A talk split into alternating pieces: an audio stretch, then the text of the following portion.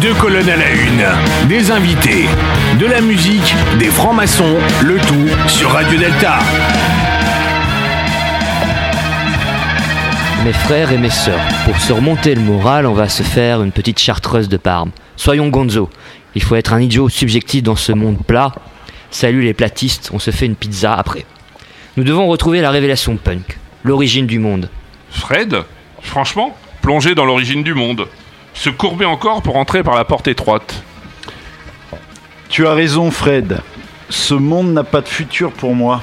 Ce monde n'a pas de futur pour moi, donc, au nom du syllogisme sacré, moi c'est toi, comme le dit Lévinas, et comme moi je préfère la vinasse à Lévinas, faisons péter les boutanches.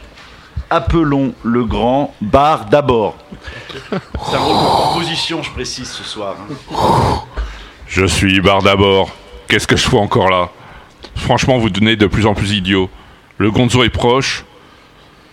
Que la force du punk soit avec nous. pour trouver la voie. Rendons-nous rue des Martyrs.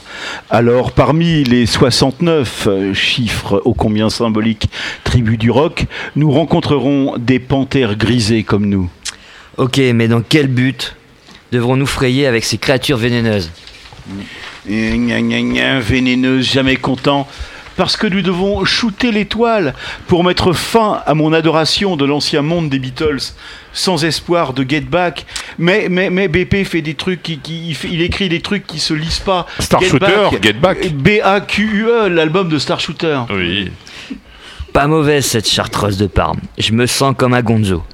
Je suis sur le chemin de la punkitude. Pas de mauvaise étoile sur ma route. L'aventure punk peut commencer. Prenons notre soucoupe volante pour y aller. Pour trouver le nouveau monde, nous devons quitter l'ancien. Il nous faut danser sur les tombes, mais également danser sous les tombes. Jean-Louis. Oh, notre grand GPS vivant. Montre-nous la voie, ouvre-nous la voie. Nous avons le plaisir et l'honneur de recevoir ce soir, dans une nouvelle émission de Deux colonnes à la une sur Radio Delta, un rock critique, un musicien, un écrivain, bref, un cherchant engagé sur plusieurs chemins de la voie initiatique. Barde d'un monde ancien qui n'existe plus et pourtant révélateur de monde futur. Merci à lui d'être notre inv- notre invité ce soir, Patrick Deline. Bienvenue. Mes hommages. Merci Jean-Louis. Quel bonheur d'accueillir Patrick Deline. Embarquons, volons parmi les soucoupes volantes, rejoindre le comic show de deux colonnes à la une. Et si on se mettait un petit disque, bébé Bah, comme on parle de l'eschatologie, on va faire God Save the Queen, nos futurs, for- nos futurs. Bonsoir, vous êtes de retour sur Radio Delta dans deux colonnes à la une, où nous avons le plaisir de recevoir Patrick Eudeline. Comme vous l'avez entendu dans la chanson Nos futurs, nos futurs, nos futurs for me, nos futurs, nos futurs, nos futurs for you. Donc le thème c'est le punk phénomène eschatologique. Est-ce qu'il y a une fin des temps? Est-ce qu'il y a un apocalypse, donc une apocalypse avec une révélation? Bah, Nous allons en discuter ce soir. Tout d'abord, nous allons demander à Patrick de se présenter parce que finalement, euh, quand euh, je vois quand on te présente, en fait, c'est toujours pareil. Donc, euh, je, trouve qu'on oublie des choses. Donc, je pense que l'in- l'invité a peut-être envie de se présenter autrement un peu. Oh, on dit toujours les mêmes bêtises. Euh, dandy punk, euh, punk vieille France, enfin cela me fait plutôt rigoler et tout ça. Bon, mais on va se présenter, que dire? Survivant un dernier des Mohicans, visiblement. Voilà, c'est déjà... Pourtant, tu n'as pas la crête. Je sais pas si c'est un métier. Non, ça, je ne je ne l'ai jamais eu. J'ai jamais été vraiment un punk euh, hardcore. Nous étions euh, les punks absolutes euh, beginners, comme ça, du début, n'étaient pas vraiment crête et tout ça, malgré Taxi Driver et tout ça, qui est à l'origine de, de la chose, bien évidemment. Voilà. Donc non, me présenter, euh, je veux dire, enfin surtout pas euh, journaliste parce que j'ai jamais euh, fait ça, ça m'a jamais jamais intéressé. Donc j'ai essayé euh, euh, d'écrire et de, de faire euh, de faire quelques disques. Voilà, c'est ce qui compte pour pour moi, quoi. Mais d'ailleurs, tu te présentes dans. Je l'ai là sous les yeux. Dans Gonzo, tu... c'est un recueil de tes écrits rock Ah, absolument. 13 à 2001.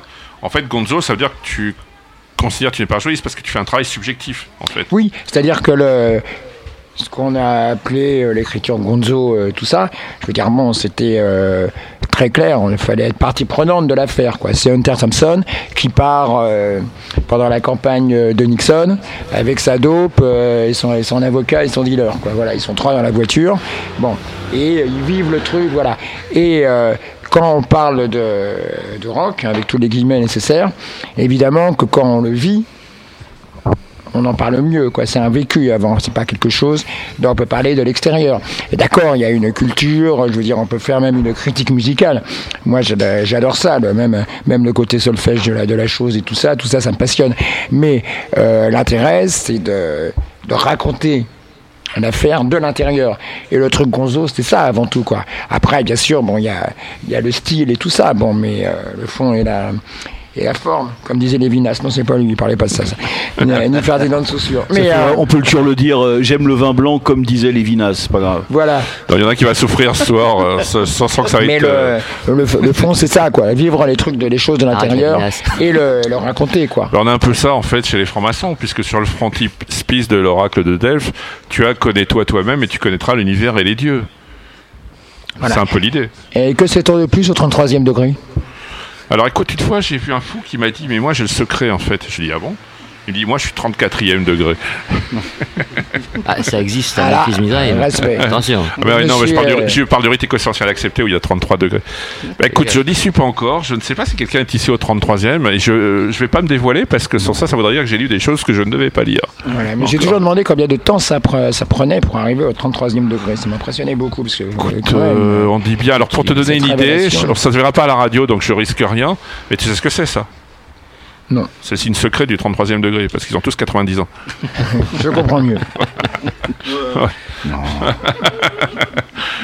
Voilà. Et, et- mais- alors il n'y a pas que la musique parce qu'en fait euh, il y a aussi l'écriture. Euh, donc tu es écrivain et euh, là j'ai bien écouté donc tu parles des romantiques français décadents du 19e siècle donc ça c'est large parce que euh, par exemple il y a- il y, a Rémy de Gourmont qui a été rétabli par Houellebecq enfin qui a été remis à la mode par Houellebecq tu as Théophile Gautier tu as euh, Mirbeau euh, on peut, est-ce qu'on peut mettre Gérard de Nerval Je me demande? Oui, Ouais, il y a mais, Baudelaire, euh, bien sûr. Quand on parle des décadents français, on pense avant tout, euh, oui, à Rémy de Gourmand, bien sûr, mais euh, je veux dire, Huysmans et Léon Blois. Huysmans, dire, bien sûr, Léon Bien Blois. sûr, Villiers de l'Isle-Adam, d'Aurevilly, tout ça. bien sûr. Mais je pense que c'est- Huysmans qui a écrit, euh, même si euh, à rebours est raté, parce que je veux dire, euh, il parle très mal de musique et il parle très mal de fringues. Donc c'est un peu gênant, parce que c'est les deux choses les plus importantes quand même. Enfin, quelqu'un qui se prénomme Joris Karl ne peut pas être tout à fait mauvais. Alors, Voilà, donc, vraiment, et j'ai beaucoup de, de- de respect et d'admiration pour euh, Joris, Joris Karl Huysmans, même à sa première période, euh, je veux dire à la Zola, Toi qui euh, connais bien le coin. Et tout, mais alors toi qui Ouais. connais bien le coin, en fait, c'est Huysmans qui nous donne la réponse. Il n'y a pas de 67 rue du Cherche-Midi. En fait, le 67 rue du Cherche-Midi, c'était l'entrée du marché Bérite. Et dans une de ses nouvelles, il raconte une histoire d'amour entre un jeune bourgeois et une marchande de quatre saisons. Et ça se passe au marché de la rue Bérite. Et en fait, le 67 a été viré, c'était devenu l'entrée du. En fait, le 67, c'était l'entrée du marché. Et en fait, ça a été supprimé pour être devenu la rue Bérite. Donc, si vous voulez faire une vacherie à vos amis, vous leur donnez rendez-vous. 60, euh, 69, pardon, 69 rue de. Ouais, c'est aussi bien que du genre, la, dans la rue qui a disparu, là, voilà. Mais euh, donc évidemment, les, les écrivains dits euh, décadents, c'est quelque chose que j'ai beaucoup, euh, beaucoup aimé et qui était important pour moi. Comme Zola, qui est mon écrivain préféré, parce que je veux dire. Personne ne décrit un monde, je veux dire, enfin, pour moi, c'est ce qu'il y a de plus fort. De Mais les décadents sont en réaction justement à Zola. C'est oui, une réaction à oui, Zola mais, et Flaubert. Mais, mais, je veux dire, euh, on sait très bien que, que justement, faisait partie de l'école de, Zola. On sait très bien que euh, Zola a essayé même d'écrire son livre décadent avec le rêve, qu'il a raté. Mais c'est c'est magnifique quand même, parce que, parce que c'est c'est Zola et tout. Mais, euh, donc, les, écrivains dits euh, décadents et. Ce qui est très drôle, c'est que de, penser que ce qui nous apparaît maintenant comme une période magique, je veux dire, bon, la belle époque, la, la fin du 19e siècle et tout ça, eux, ils parlaient déjà de fin du monde, ils parlaient de, de décadence, de déchéance et tout ça, donc de nos futurs, en fait. Et euh, maintenant, on a l'impression qu'ils vivent, eux, qu'on vit maintenant, ce que eux avaient euh, prophétisé, c'est-à-dire que toute l'horreur du monde, l'horreur de, l'urbanisme, l'horreur de, de comment allait tourner la, il parlait de tout ça, de tout Le surnaturel aussi, la transcendance et, la spiritualité. ce qui nous ramène, nous, les francs-maçons, à ça aussi. quand on lit Théophile Gauthier, notamment. Hein. Euh, l'autre part de, de l'histoire, c'est-à-dire que la, la recherche d'une d'une transcendance et tout ça, quoi, était vraiment. Euh, oui, c'était la, la, solution qui. Voilà. Il y avait un principe par supérieur. Par le dandisme, parce que. Ouais. Euh, aussi bien chez Wilde que chez Huysmans c'est tout ça, et la seule transcendance euh, dont on est à peu près à peu, près sûr, quoi. Je veux dire, c'est-à-dire que c'est euh, oui, se, trouver, euh, je veux dire, une paire de, boots, voilà, comme, comme il faut, bon, c'est à peu près faisable. Je veux dire, bon, parier sur le ciel et l'enfer, c'est plus compliqué. Alors on va faire, on va justement, on va faire une pause musicale et on va peut-être que tu as la réponse d'ailleurs. Mais qui êtes-vous, Polymagou Et on va écouter donc Asphalt Jingle, Polymagou.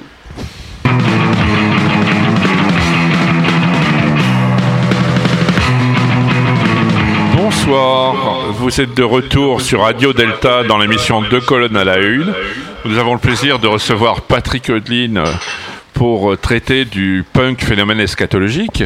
Alors, vous avez pu entendre une chanson euh, qui nous rajeunit pas, puisque c'était Asphalt Jungles. Alors, c'était pas ton premier groupe, puisque c'était Angel Face. Non, non, j'ai été euh, chanteur, entre guillemets, pour Angel Face, comme d'ailleurs à peu près tous les chanteurs punk français, quoi. voilà, Henri Flèche m'a remplacé et tout ça. Bon, et malgré tout le respect et l'amitié que j'ai pour les gens d'Angel Fest, c'était pas vraiment mon, mon truc, quoi, ma, vision de ce que j'avais envie de faire. Mais c'était une expérience intéressante. On a fait des concerts euh, drôles et tout ça.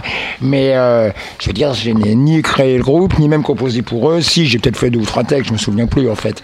Mais euh, vraiment, où Asphalt Jungle, c'est oui, c'est moi, c'est mes c'est mes chansons, c'est mon idée, c'est mon concept, c'est euh, c'est tout ça quoi. Voilà. C'est une époque, soit jungle, métal urbain. Euh. oui, qui était, euh, un groupe jumeau. On avait le même guitariste, on était voilà quoi. D'ailleurs, il y a un très bon album qui est sorti il y a 2-3 ans sur les 45 tours du punk français où justement on peut retrouver tous ces groupes-là sur un double album en vinyle. Ah, ah, en Angleterre, le truc anglais sur, sur le jazz. Voilà, oui, que bah, des dernières choses qu'a fait le regretté Marc Zarmati, c'est lui qui, euh, que les Anglais avaient contacté et qui s'occupait de cette chose-là, quoi. Mmh. Alors, on va parler, des, on va revenir sur les influences. Je crois que Jean-Louis, tu as une question à poser. Alors, c'est plutôt une, remarque d'abord, une question ensuite. Et je vais faire le lien entre la première chanson qu'on a écoutée et ce qui a été dit sur euh, les écrivains euh, décadents. Déjà, euh, bon, la première chanson, le, la pointe, c'est le No Futur. Alors, il faut savoir que le No Futur, contrairement à ce que raconte TF1 ou n'importe qui, c'est pas du tout une apologie du nihilisme.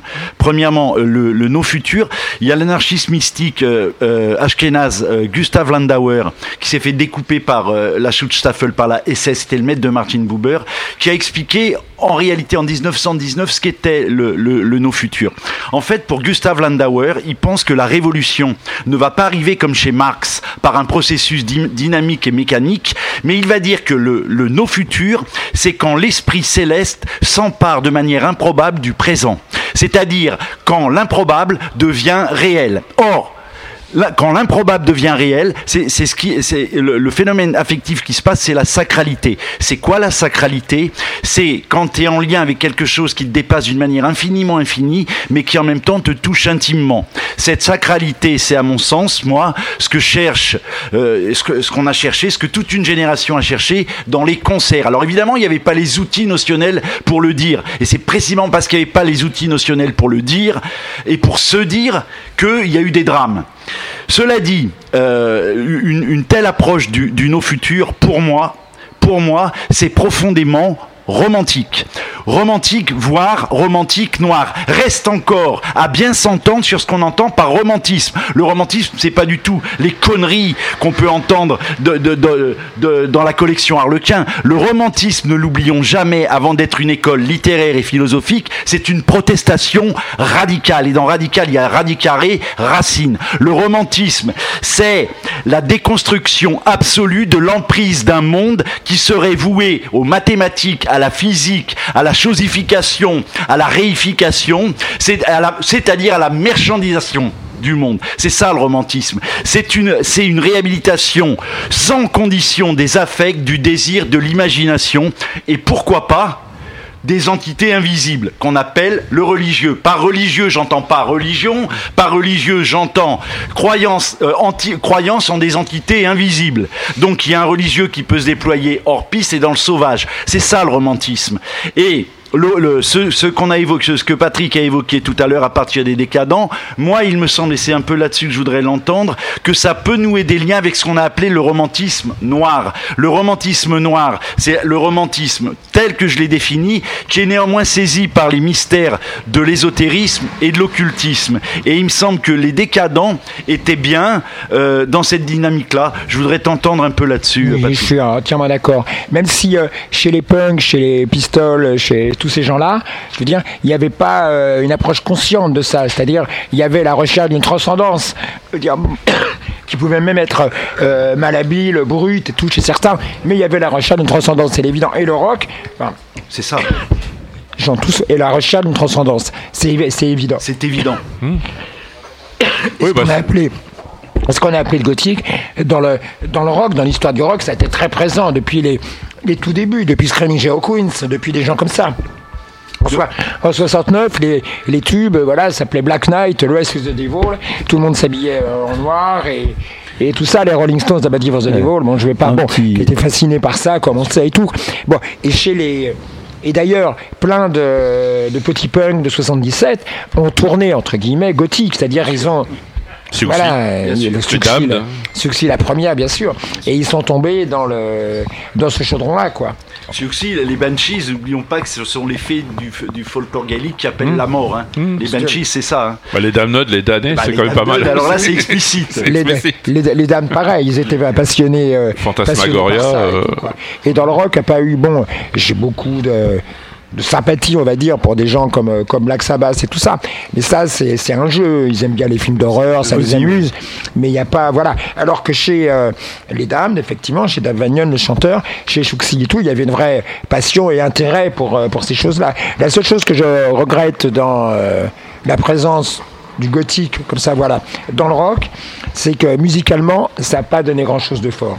C'est-à-dire, euh, c'est des, voilà, les groupes étaient bons. Ils avaient des bonnes têtes, c'était intéressant. J'ai beaucoup de sympathie pour Christian Dess, mais c'est inécoutable. Voilà, voilà, ouais, si, il y avait peut-être Baos. Il y avait Baos. d'accord. Il y avait Dead Cat Dance. D'accord.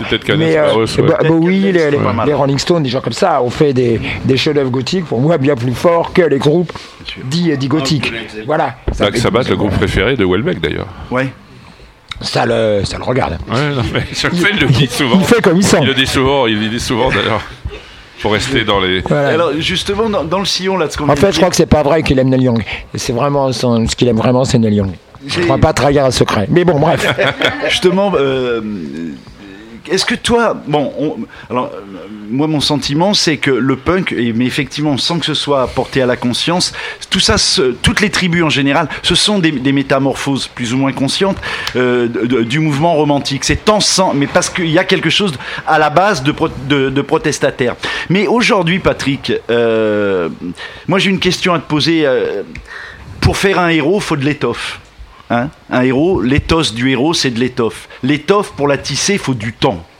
Est-ce que tu crois qu'aujourd'hui, il y a des mecs est-ce qu'il existe encore aujourd'hui dans la culture contemporaine des beaux mecs Des beaux mecs pas au sens de, de, playboy des, Je comprends bien. Tu comprends bien. Euh, je, je, crois, je, crois que non. Bah, Malheureusement, et je les, je les cherche, je regarde, je veux dire, j'écoute, je, lis.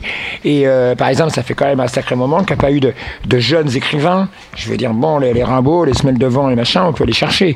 Je veux dire, bon. Et euh, dans la musique, à mon avis, on fera un groupe de, de rock plus intéressant, avec une certaine bouteille, une expérience, parce que c'est une musique vieille tout simplement et qu'il faut donc la culture du truc et l'expérience et que donc la magie euh, qu'on a connue, c'est-à-dire euh, Rimbaud euh, en littérature ou en musique, euh, les small faces qui font cette chose incroyable euh, alors qu'ils ont 16 ans. Je veux dire, bon, et les Beatles à de- à 18 ans à Hambourg, tout ça, c'est des choses. La dernière fois où on a eu le parfum de ça, c'était avec ce qu'on a appelé les baby rockers en France. Moi, j'avais beaucoup de sympathie pour ce mouvement-là, parce que c'était des gamins de de 15-16 ans qui, certes, maladroitement et tout ce qu'on voudra. Brune, euh, Phoenix, Oui, voilà, euh, bah, là, les nazes, le second sexe et euh, tout ça. Et, euh, et donc, ils, ils cherchaient ça. Ils avaient, voilà, une. Et, euh, mais là, bah, il y avait même un jeune écrivain qui s'appelait Boris Bergman et tout ça. Je veux dire, bon, qui, avait 16 ans, qui avait sorti un roman, euh, ma foi, euh, tout à fait digne. Et. mais là, en, ce- en ce moment, non. Et je crois parce que le, monde ne le permet plus. Voilà, c'est-à-dire le monde ne le permet plus. Voilà, c'est aussi simple que ça. On y reviendra en parlant d'immédiateté du monde, mais et puis c'est vrai que Radiguet était pas vieux, hein, puisque je pense à un roman. Le bal du quelqu'un comte d'Angèle con- Non, non, mais le un roman qui est sorti justement sur Radiguet. Il, est, il a sorti euh, son chef-d'œuvre. euh, il avait quel âge? Il était, il pas été majeur aujourd'hui. Bah, Sagan il était jeune, bah, tous. enfin, je veux dire, pas tous, mais. Sagan, euh, c'est pareil. Il y en a, Sagan, on peut les reciter dans, dans tous les, les domaines, en musique, je veux dire, en, voilà. Ouais. Même si c'est, si c'est pas, faut pas oublier non plus, bon, que, que Wagner a fait ses, ses plus grands chefs-d'œuvre, je veux dire, euh, à la fin, euh, Tannhauser, euh, il est, il est vieux, hein, il a 60 ans et tout, je veux dire, bon, Eric Satie, je veux dire, euh, sa dernière période est aussi magnifique que la première. Cinq- euh, il voilà, avait elle est 50 ans hein, quand il a démarré, parce qu'il était surtout connu pour euh, son ouvrage sur la théorie musicale, avant que ses opéras soient connus. Je crois qu'il avait 50 ans quand il a démarré. Il a commencé à être vraiment connu, euh, Jean-Philippe Rameau. Oui, oui, pareil, non, hein. non, non, bien sûr. L'élégance à la française, je dirais que le punk français est peut-être plus élégant que le punk anglais et américain. Américain, c'est sûr. Oui, le Mais euh, je sais quand même, on partage avec nos, nos amis anglais, je veux dire une même euh, depuis euh, les vacances d'Oscar Wilde sur la, voilà, la côte normande et tout ça, une même obsession du, du dandisme et de, et de tout ça quand même. Pas tous, je veux dire, mais qui, se, qui se retrouvent. Alors que c'est vrai qu'en Amérique, c'est euh, c'est autre chose. Quoi. Ils ont été beaucoup moins euh, marqués par... Même s'ils avaient un groupe qui s'appelait les Beaux Brunesses dans les 60s, mais bon. Brumel était loin. Mais c'est vrai que même. Cure a quand même fait s'inspirer de Camus pour faire Killing an Arab, euh, enfin des Ouais. choses comme ça. Donc c'est vrai que euh, les Mais Anglais. là, c'était, c'était un peu bon. J'ai rien contre euh, contre Cu- euh, contre Cure. On peut me dire que je m'en surfous.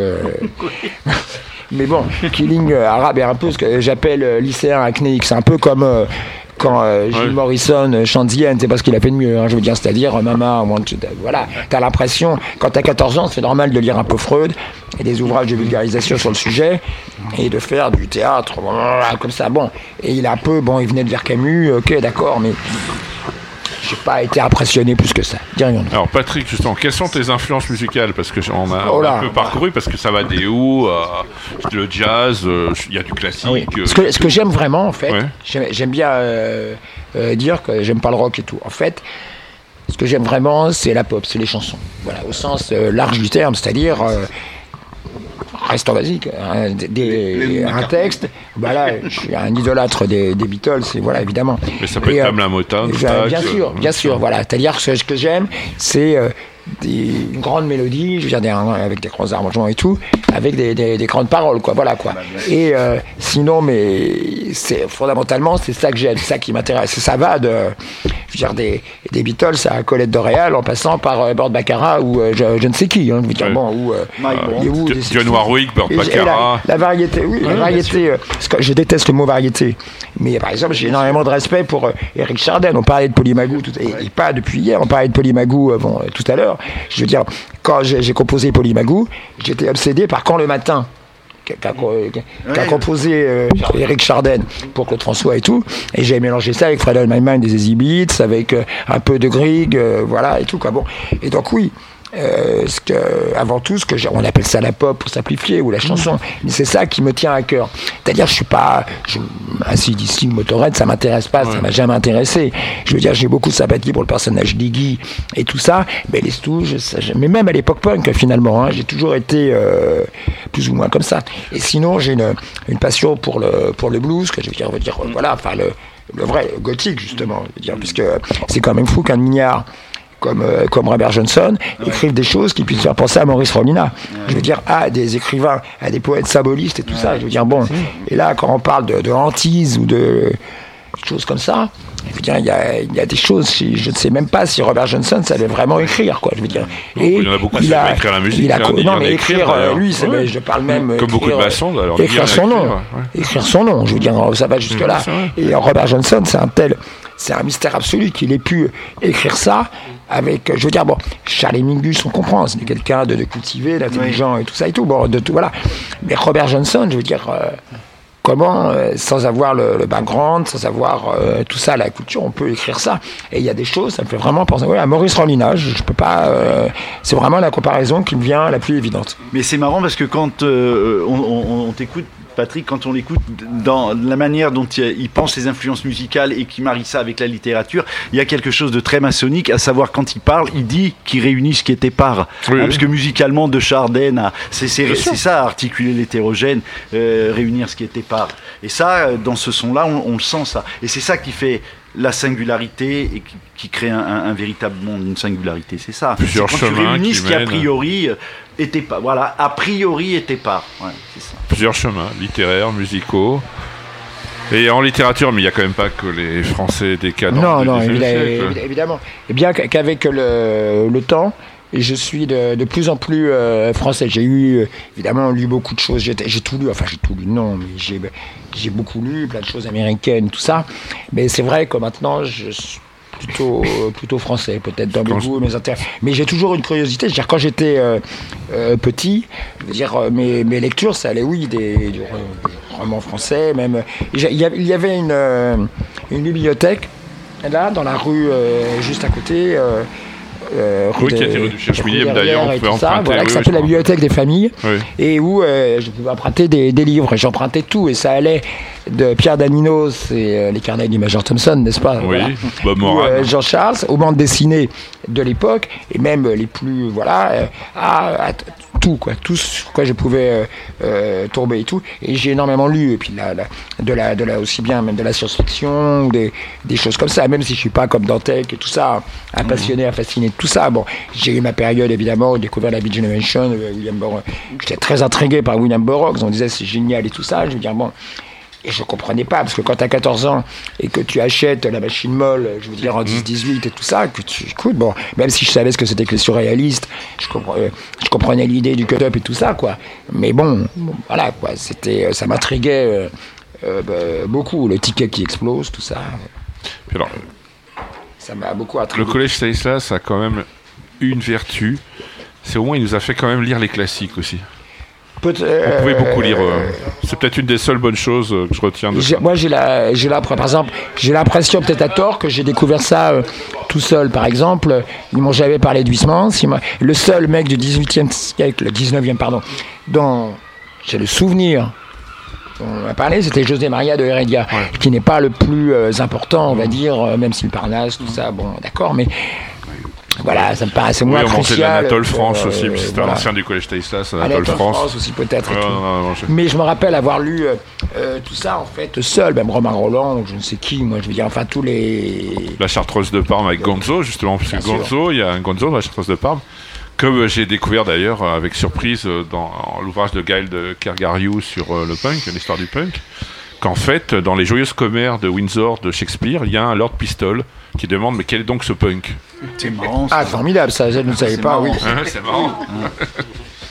donc, euh, ben, on va peut-être s'écouter une. euh, Ça, c'est ce qu'on appelle une correspondance. Enfin, je veux dire, voilà, quoi, euh, dans le matin des magiciens, euh, Powell et Bergier, on aurait fait euh, toute cette correspondance magique. C'est magique, chose- ouais, bah, c'est magique. magique au vrai sens du terme. Bah, Alors bon, bah, donc euh, on va écouter, euh, je vais faire une pause musicale, on va écouter les Who, My Generation.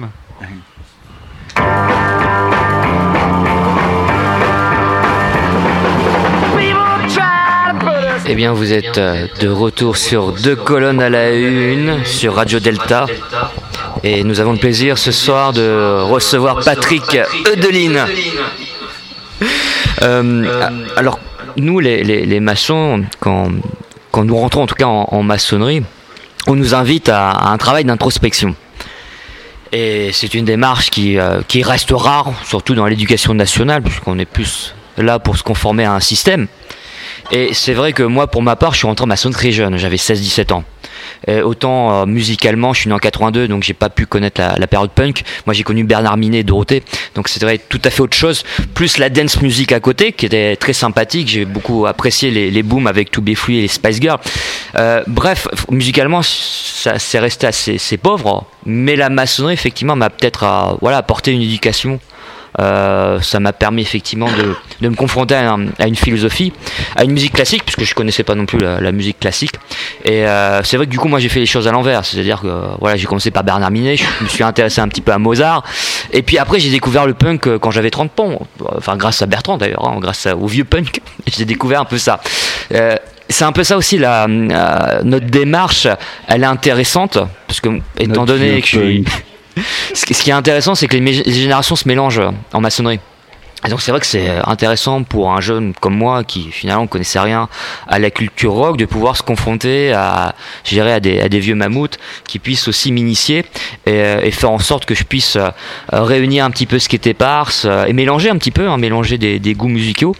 Et euh, ce qu'on apprend en maçonnerie, c'est euh, voilà quelque chose qui est, qui est différent de, dirais, du système éducatif traditionnel. Donc il y, a- il y a quand même un, je trouve qu'il y a un côté punk au niveau de la maçonnerie puisque c'est pas quelque chose qui est conforme euh, aux institutions surplombantes puisqu'on n'apprend pas à réfléchir de manière cartésienne par exemple puisqu'on apprend à réfléchir avec des symboles. Alors quand on débarque là-dedans, on se dit bien euh, euh, travailler sur la pierre brute. Alors disserter sur la pierre brute, c'est c'est assez détonnant. Je peux que- répondre? Oui, bien sûr. je, je suis euh, de- euh, depuis toujours très, euh, très intrigué par, par la maçonnerie. Car bon, je sais ce qu'il faut savoir, les différents ordres Mm. et tout ça. Et aujourd'hui, quand même, il y a une théorie, beaucoup de gens qui, qui vous disent, on voit ça partout sur, euh, sur Internet et tout ça, je veux dire que le monde nouveau, je veux dire, bon, est écrit euh, par des, euh, bah, des francs-maçons et des juifs esquénazes Ah qui nous... euh, non mais, c'est ce qui est, je sais, qui, dit- qui disent ça, c'est-à-dire c'est ce que le croient les Gilets jaunes. C'est c'est- Par vrai. exemple, les. Gilets jaunes, ils faisaient des expéditions punitives chez les maçons. Ils t'expliquaient dans leurs euh, choses euh, YouTube et tout ça. Je veux dire que oui, ce sont des maçons du 33e euh, degré et tout ça, et que les maçons d'en bas d'ailleurs ne le savent même pas, mais que c'est des initiés nana qui nous préparent le monde nouveau, euh, super. Voilà, bon, moi je, veux dire, j'ai un, un refus de ce complotisme délirant et tout. Et en plus, tout ce qui touche à l'antisémitisme me pose un gros problème. Je veux dire, donc, on- voilà, c'est hors de, hors de question et tout. Et, euh, et la, la, la franc-maçonnerie, j'avais lu le crapouillot. Vous connaissez le crapouillot sur la franc-maçonnerie, Ouais, j'imagine. ouais, ouais. C'est comme ça que ai- je j'en ai- l'ai. euh, J'ai le numéro, j'ai leur série. voilà, que je l'ai dé- Ils découvert. sont très tout. bien informés. D'ailleurs, Léo Et, Taxil, euh, c'était bien aussi. Euh, Léo Taxil, Oui, oui, il est très bien informé. C'était un maçon d'ailleurs, Léo Ah oui, Taxil. je sais, oui, oui. Puis, euh, Jeune apprenti. Il y a Force et Obscure le aussi. protocole des sages de Sion, ça c'est Et encore puis, euh, autre- comment il s'appelle euh, celui qui a dirigé sous l'occupation Comment il s'appelle euh, C'est fort. Bernard Fay Mais, Bernard Bernard Fay, Fay, ouais. mais on dit par exemple que les, que gens ouais. que les gens qui nous gouvernent sont des maçons des Oui. maçons et tout ça. Enfin, tu vois, je veux dire tout cette euh, idée, euh, j'allais dire gilet jaune, mais on se, on se On- comprend. se comprend, dire, hein. tu vois, c'est quand même une, une idée qui est de plus en plus répandue. Ouais, complètement. Ça- Qu'est-ce que vous dites à ça Tiens, je vais renverser les rôles.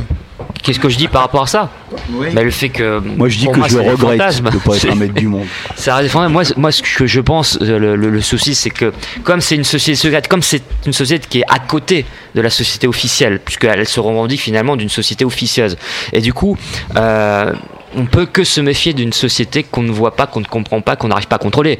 Et c'est pour ça que je vous dis, c'est enfin, pour ça que je dis que c'est il y a ce côté punk, le fait qu'on peut pas contrôler, on sait pas ce qui se passe, ils disent pas, c'est pas clair, et du coup ça peut être que suspect, ça peut que être, euh, dirais que criminel entre guillemets. Donc euh, alors que finalement les gens savent pas ce qui s'y passe.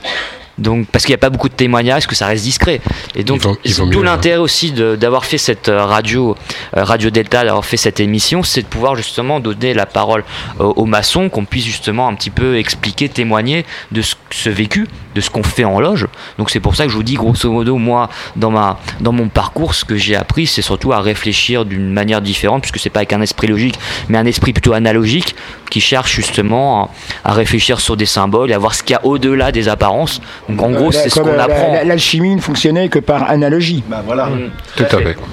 Donc c'est un petit Alors- peu ce qu'on fait en loge, hein, c'est Juste, On- euh, pardon, tu as fini Oui, oui, vas-y. Juste avant que Jean-Louis n'inter- n'intervienne, en fait, quand on a créé cette radio en, en 2013, c'était à l'époque où euh, il y avait des mecs qui venaient prier devant le Grand Orient, euh, devant la Grande Nationale française. On s'est dit, bah, en fait, le secret, ben, il y a deux secrets. En fait, il y a le secret de l'appartenance. Bon, euh, on le dit, on le dit pas. Et puis il y a le, secret, je peux même pas le donner parce qu'en fait, c'est J'écoute euh, ce qu'on appelle une planche, un exposé. Ça me fait réfléchir, euh, je dirais en symbiose peut-être avec mes frères et mes sœurs. Euh, voilà, mais le secret, en fait, je serais même incapable de le donner. Mais c'est un peu comme le problème des Templiers. On a tellement fantasmé sur le secret des Templiers, etc. Et je crois qu'il y a d'ailleurs Bernard Minet qui, a- qui a vraiment écrit sur cet esprit chevaleresque qui me hant depuis toujours. Donc tu es un templier Bernard Minet. C'est Bioman, ouais. Je voudrais, je voudrais répondre euh, à Patrick sur le, sur le complot judéo-maçonnique. Mais je vais commencer, je vais, je vais, pour te répondre, je vais travailler talmudiquement. Autrement dit, je vais te raconter une blague.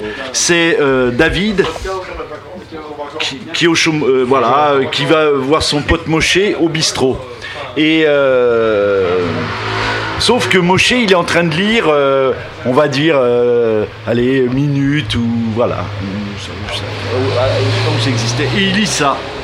David, il arrive, il dit mais putain, mais comment ça se fait, euh, David, euh, Moshe, que tu lis ça? Et Moshe, il répond, il écoute, écoute-moi bien, je suis au chaume du. J'ai pas une thune. Ma meuf m'a quitté. Alors quand je lis Minute et que je vois que les juifs et les francs-maçons gouvernent le monde, ça me met du baume au cœur. Voilà. Alors voilà, premier point. Le deuxième point, si on porte ça au tamis de la rationalité, euh, tu parlais tout à l'heure du protocole des sages de Sion ou de, leur métamorphose à travers certains courants gilets jaunes. Le truc qui est terrible, c'est que si je te réponds là, en, en- en te montrant par A plus B qu'ils ne racontent que des conneries, ils vont dire, ils vont dire que ma réponse, elle fait partie du complot. Pourquoi? Parce que eux, euh, leur, le- qu'est-ce qui caractérise une théorie complotiste? C'est qu'elle est imparable. Elle semble imparable. C'est comme euh, la psychanalyse. Elle n'est pas critiquable. La, la psychanalyse freudienne. Donc, ça veut dire que la théorie de la falsifiabilité de Karl. Popper, elle est pas, euh, tu peux pas l'utiliser. Or, quand tu peux pas démontrer qu'une théorie fausse, quand tu peux pas la critiquer, t'es bloqué. Et c'est là-dessus que jouent toutes les théories du complot. C'est-à-dire que plus tu leur réponds, plus elles te disent Ah bah vous voyez, j'ai raison. Ils savent répondre, ils savent argumenter. Donc t'es coincé. Alors, euh, le- ce qu'il faut, faut comprendre, c'est que. Euh, moi- dans Sion, ce que disait Frédéric, euh, qu'est-ce qui a triomphé? On a perdu la guerre aujourd'hui. Je pense qu'il y a des gens qui ont perdu la guerre. Moi, quelle guerre? Aujourd'hui, le- alors, on a perdu la guerre, c'est-à-dire que il y a mathématisation du monde, il y a, euh, un, il y a un Homo economicus qui a triomphé, il y a euh, euh, c'est le triomphe de l'Homo econo- economicus. Ça, c'est une banalité que de le dire. Alors, qu'est-ce que, en, quoi la maçonnerie, elle affole et subvertit ce triomphe-là? En quoi elle résiste?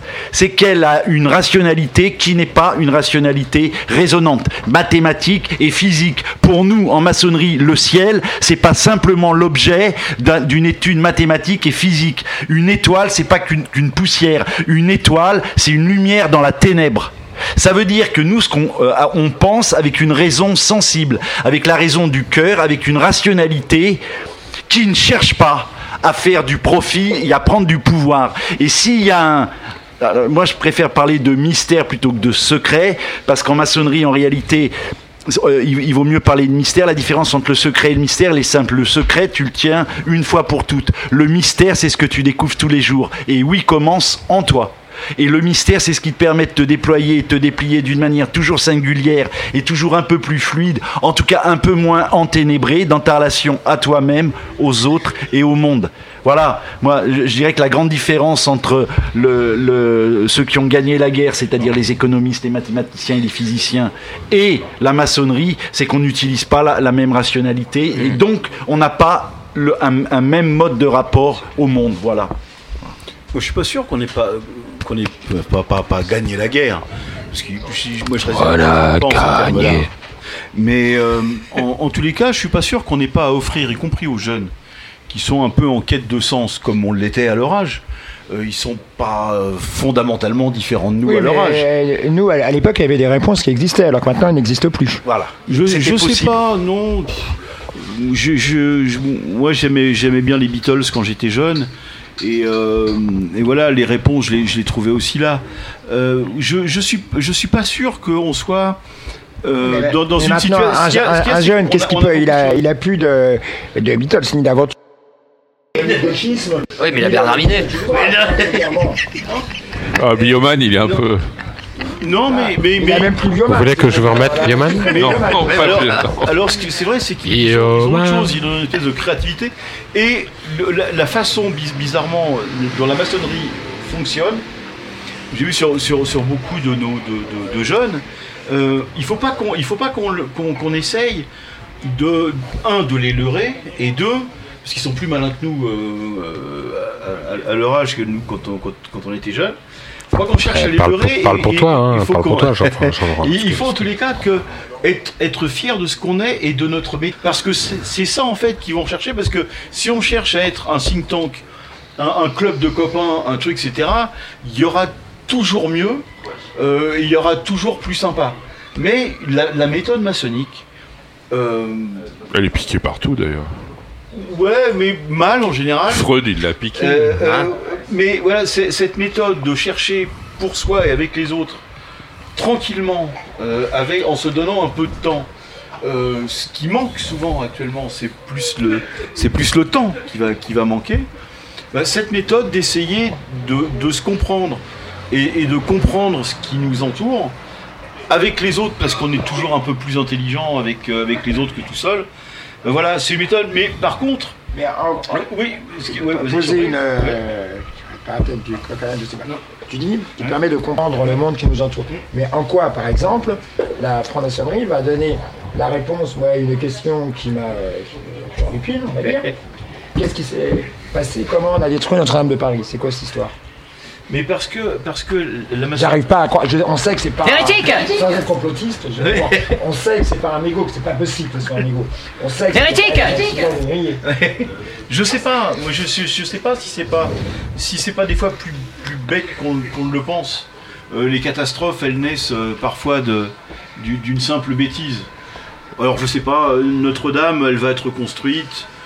Oh, moi je crois, enfin je sais pas, moi j'ai pas de théorie complotiste en tous les cas sur Notre-Dame, ou j'ai pas en tous les cas d'éléments qui me permettent aujourd'hui de, de- penser que ça soit autre chose que ce qu'on nous a dit que c'était.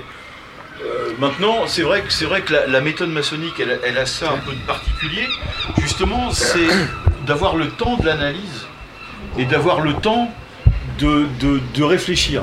Et donc, de pas peut-être essayer de se prononcer, d'avoir euh, le, temps de se dire, pour l'instant, je sais pas. Voilà, il faut qu'on réfléchisse, il faut qu'on qu'on étudie.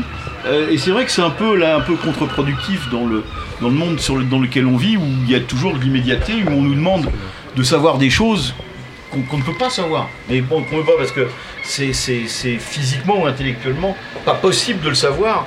Euh, je sais pas, les, les- les catastrophes qui se passent au bout du monde, même avec des réseaux sociaux, même avec tout ça, il faut un, un peu de temps d'analyse, il faut un peu de temps de, de, de- de réflexion, de mise en perspective. Ben, la maçonnerie, elle apporte un peu ça, avec quand même, il faut, il faut le dire, pour, beaucoup de, pour beaucoup de maçons, une espèce quand même de quête spirituelle, en plus de ça. Au bûcher Au bûcher Et, et c'est vrai parce qu'on parlait tout à l'heure euh, de, de- de Bernard Minet par exemple. Moi je suis pas. Alors je sais que quand, quand on rentre au Grand Orient, il y a, il y a marqué ce qui, ce qui diffère de moi. Je sais pas quoi, Loin de me léser, m'enrichit. Loin de me léser, m'enrichit. Bah moi je suis pas d'accord avec ça. Il y a plein de trucs, le mec il est différent, il est différent, mais ça m'enrichit pas. Enfin je veux dire, euh, c'est pas ça qui m'enrichit, c'est pas la différence. Ça peut être la différence comme ça peut. Voilà. C'est- Je, Oui, c'est une pensée dangereusement progressiste. voilà. mais non, mais c'est. Mais je vois pas pourquoi quelque chose qui diffère m'enrichit forcément. Oui, oui, Tu vois ce que je veux dire Alors on a un membre du public euh, qui souhaiterait intervenir. Donc, Bonjour. Salut, je veux juste dire un truc qui est très simple à retenir par rapport à toute histoire de complot autour de la franc-maçonnerie. C'est que ce qui différencie par exemple la franc-maçonnerie d'une secte, c'est qu'une secte, c'est très f- facile d'y entrer, très dur d'en sortir. La franc-maçonnerie, c'est très dur d'y entrer et très facile d'en sortir. Voilà. D'accord. Tout à fait. bien. euh. Au bûcher Oui, non, mais c'est vrai qu'il y a toute une fantasmagorie euh, à, pro- à- à propos de la, franc-maçonnerie. Moi, je suis pour les mystères et les privilèges de la France. D'ailleurs, d'ailleurs, les musiciens qui sont vraiment remontés contre ça, on les trouve chez les rappeurs, euh, notamment américains. Oui, hein, euh, chez les évidemment. rappeurs. Je pense que euh, c'est, comme disait Antoine, euh, non, ou c'est Johnny, je sais plus. euh, cheveux longs, idées euh, courtes. On va dire cheveux courts, idées courtes aussi. Mais il faut pas oublier que quand même, là, là où on parlait tout, tout à l'heure du courant romantique, le courant romantique trouve aussi sa base dans une, une opposition à une trop grande rationalité. Ah, ben, on est- Voilà ce qu'on a dit, oui, oui. Ouais. C'est- c'est l'idée. Et d'ailleurs, moi, je suis Oui, on persuadé. présente, on présente, par exemple un. un- je sais pas si vous connaissez ce, perso- ce personnage, tant mieux pour vous si vous le connaissez pas parce qu'il est assez bon. Qui est sur, euh, sur internet, qui s'appelle Chrysalide, Chrysalide Post. Bon, il est platiste, tout ça, complotiste, la caisse et tout ça, et ob- obsédé par euh, les francs-maçons et les juifs, euh, je veux dire, donc voilà. Et pour lui, je veux dire, bon, il t'explique que le gouvernement macronien est le pire des euh, décisions euh, qu'il prend, tout ce qui nous euh, dégoûte, parce qu'il euh, dégoûtements personnellement tout, lui est soufflé. Croit. Bah, d'ailleurs, euh, il y a une manifestation où il disait franc-macron hein, au lieu de dire franc-maçon. Mais on l'a, on l'a, on l'a pensé à l'époque de Léon Blum, on l'a pensé de, de, de- de tout un cas de gouvernement. Alors c'est toujours facile, un, quand on ne sait pas, ou deux, quand Oui, on ça, veut. je- je- j'entends. Euh, c'est toujours les juifs et les francs-maçons. Alors il y a un petit un truc maintenant, il y, a, il y a les arabes aussi, un peu les musulmans, les islamistes. Des fois Ouais, un c'est- peu, différent, un hein. peu, un C'est peu différent. différent. C'est différent. Mais euh, pardon, mais euh, mais voilà, il- c'est c'est toujours facile. Il y a une mauvaise décision. Mais il y a- même quel- quelqu'un comme, euh, comme Sora n'est pas clair sur le sujet. Ah, bah, Non, il- il y a c'est pas qu'il n'est pas clair, c'est qu'il clair, Soral Moi je trouve qu'il est Moi je clair, le trouve Soral. extrêmement clair. Hein. Alors euh, il est d'une clarté. J'entends bien, j'entends bien. Alors putain, Soral, lui au moins il est. Soral, lui au moins il est. Oui, oui. Nous sommes d'accord. Comment Mais ça s'appelle le club avec la chouette, le hibou là, c'est le Bloomberg. euh, Ah, euh, euh, le, euh, le Blidenberg. Club, en fait, c'est ça le nouveau fantasme. C'est Oui, c'est c'est même ça le plus les fantasme. juifs, les francs-maçons, c'est le grand capital. En C'est fait. que tu l'as pas ouvert. peut-être. Qu'en fait, l'argent finalement réunit tout le monde. C'est ça le nouveau fantasme. Ouais, c'est Bilderberg. C'est même plus à la limite euh, les Non. francs-maçons, c'est les, sont les bonnes on euh, on est Tout des- ça, les francs-maçons, c'est has-been. c'est has-been, hein. hein. C'est- Tant c'est mieux. Tant mieux, oui. Bon, on va peut-être faire une pause musique. du coup, et ça tombe bien, on va aller dans l'univers de, de Sacher Masoch. On va aller euh, vers la Vénus en fourrure euh, du Velvet Underground.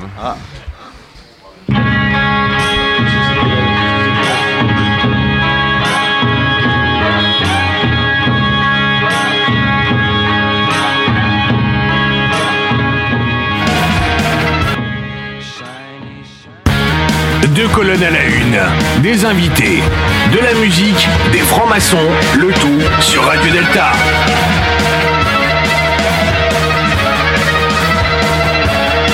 Vas-y, Pépé. Bonsoir, vous êtes de retour sur Radio Delta dans l'émission Deux colonnes à la une, où nous avons le plaisir de recevoir Patrick Edlin. Alors, on va un peu revenir quand même sur ce punk. Le punk, en fait, euh, au départ, et c'est euh, c'est le thème d'un très bon livre qui s'appelle Punk, où il remonte jusqu'à Andy Warhol, etc., où il dit qu'en fait, le punk, c'était les art schools, c'était tout ça.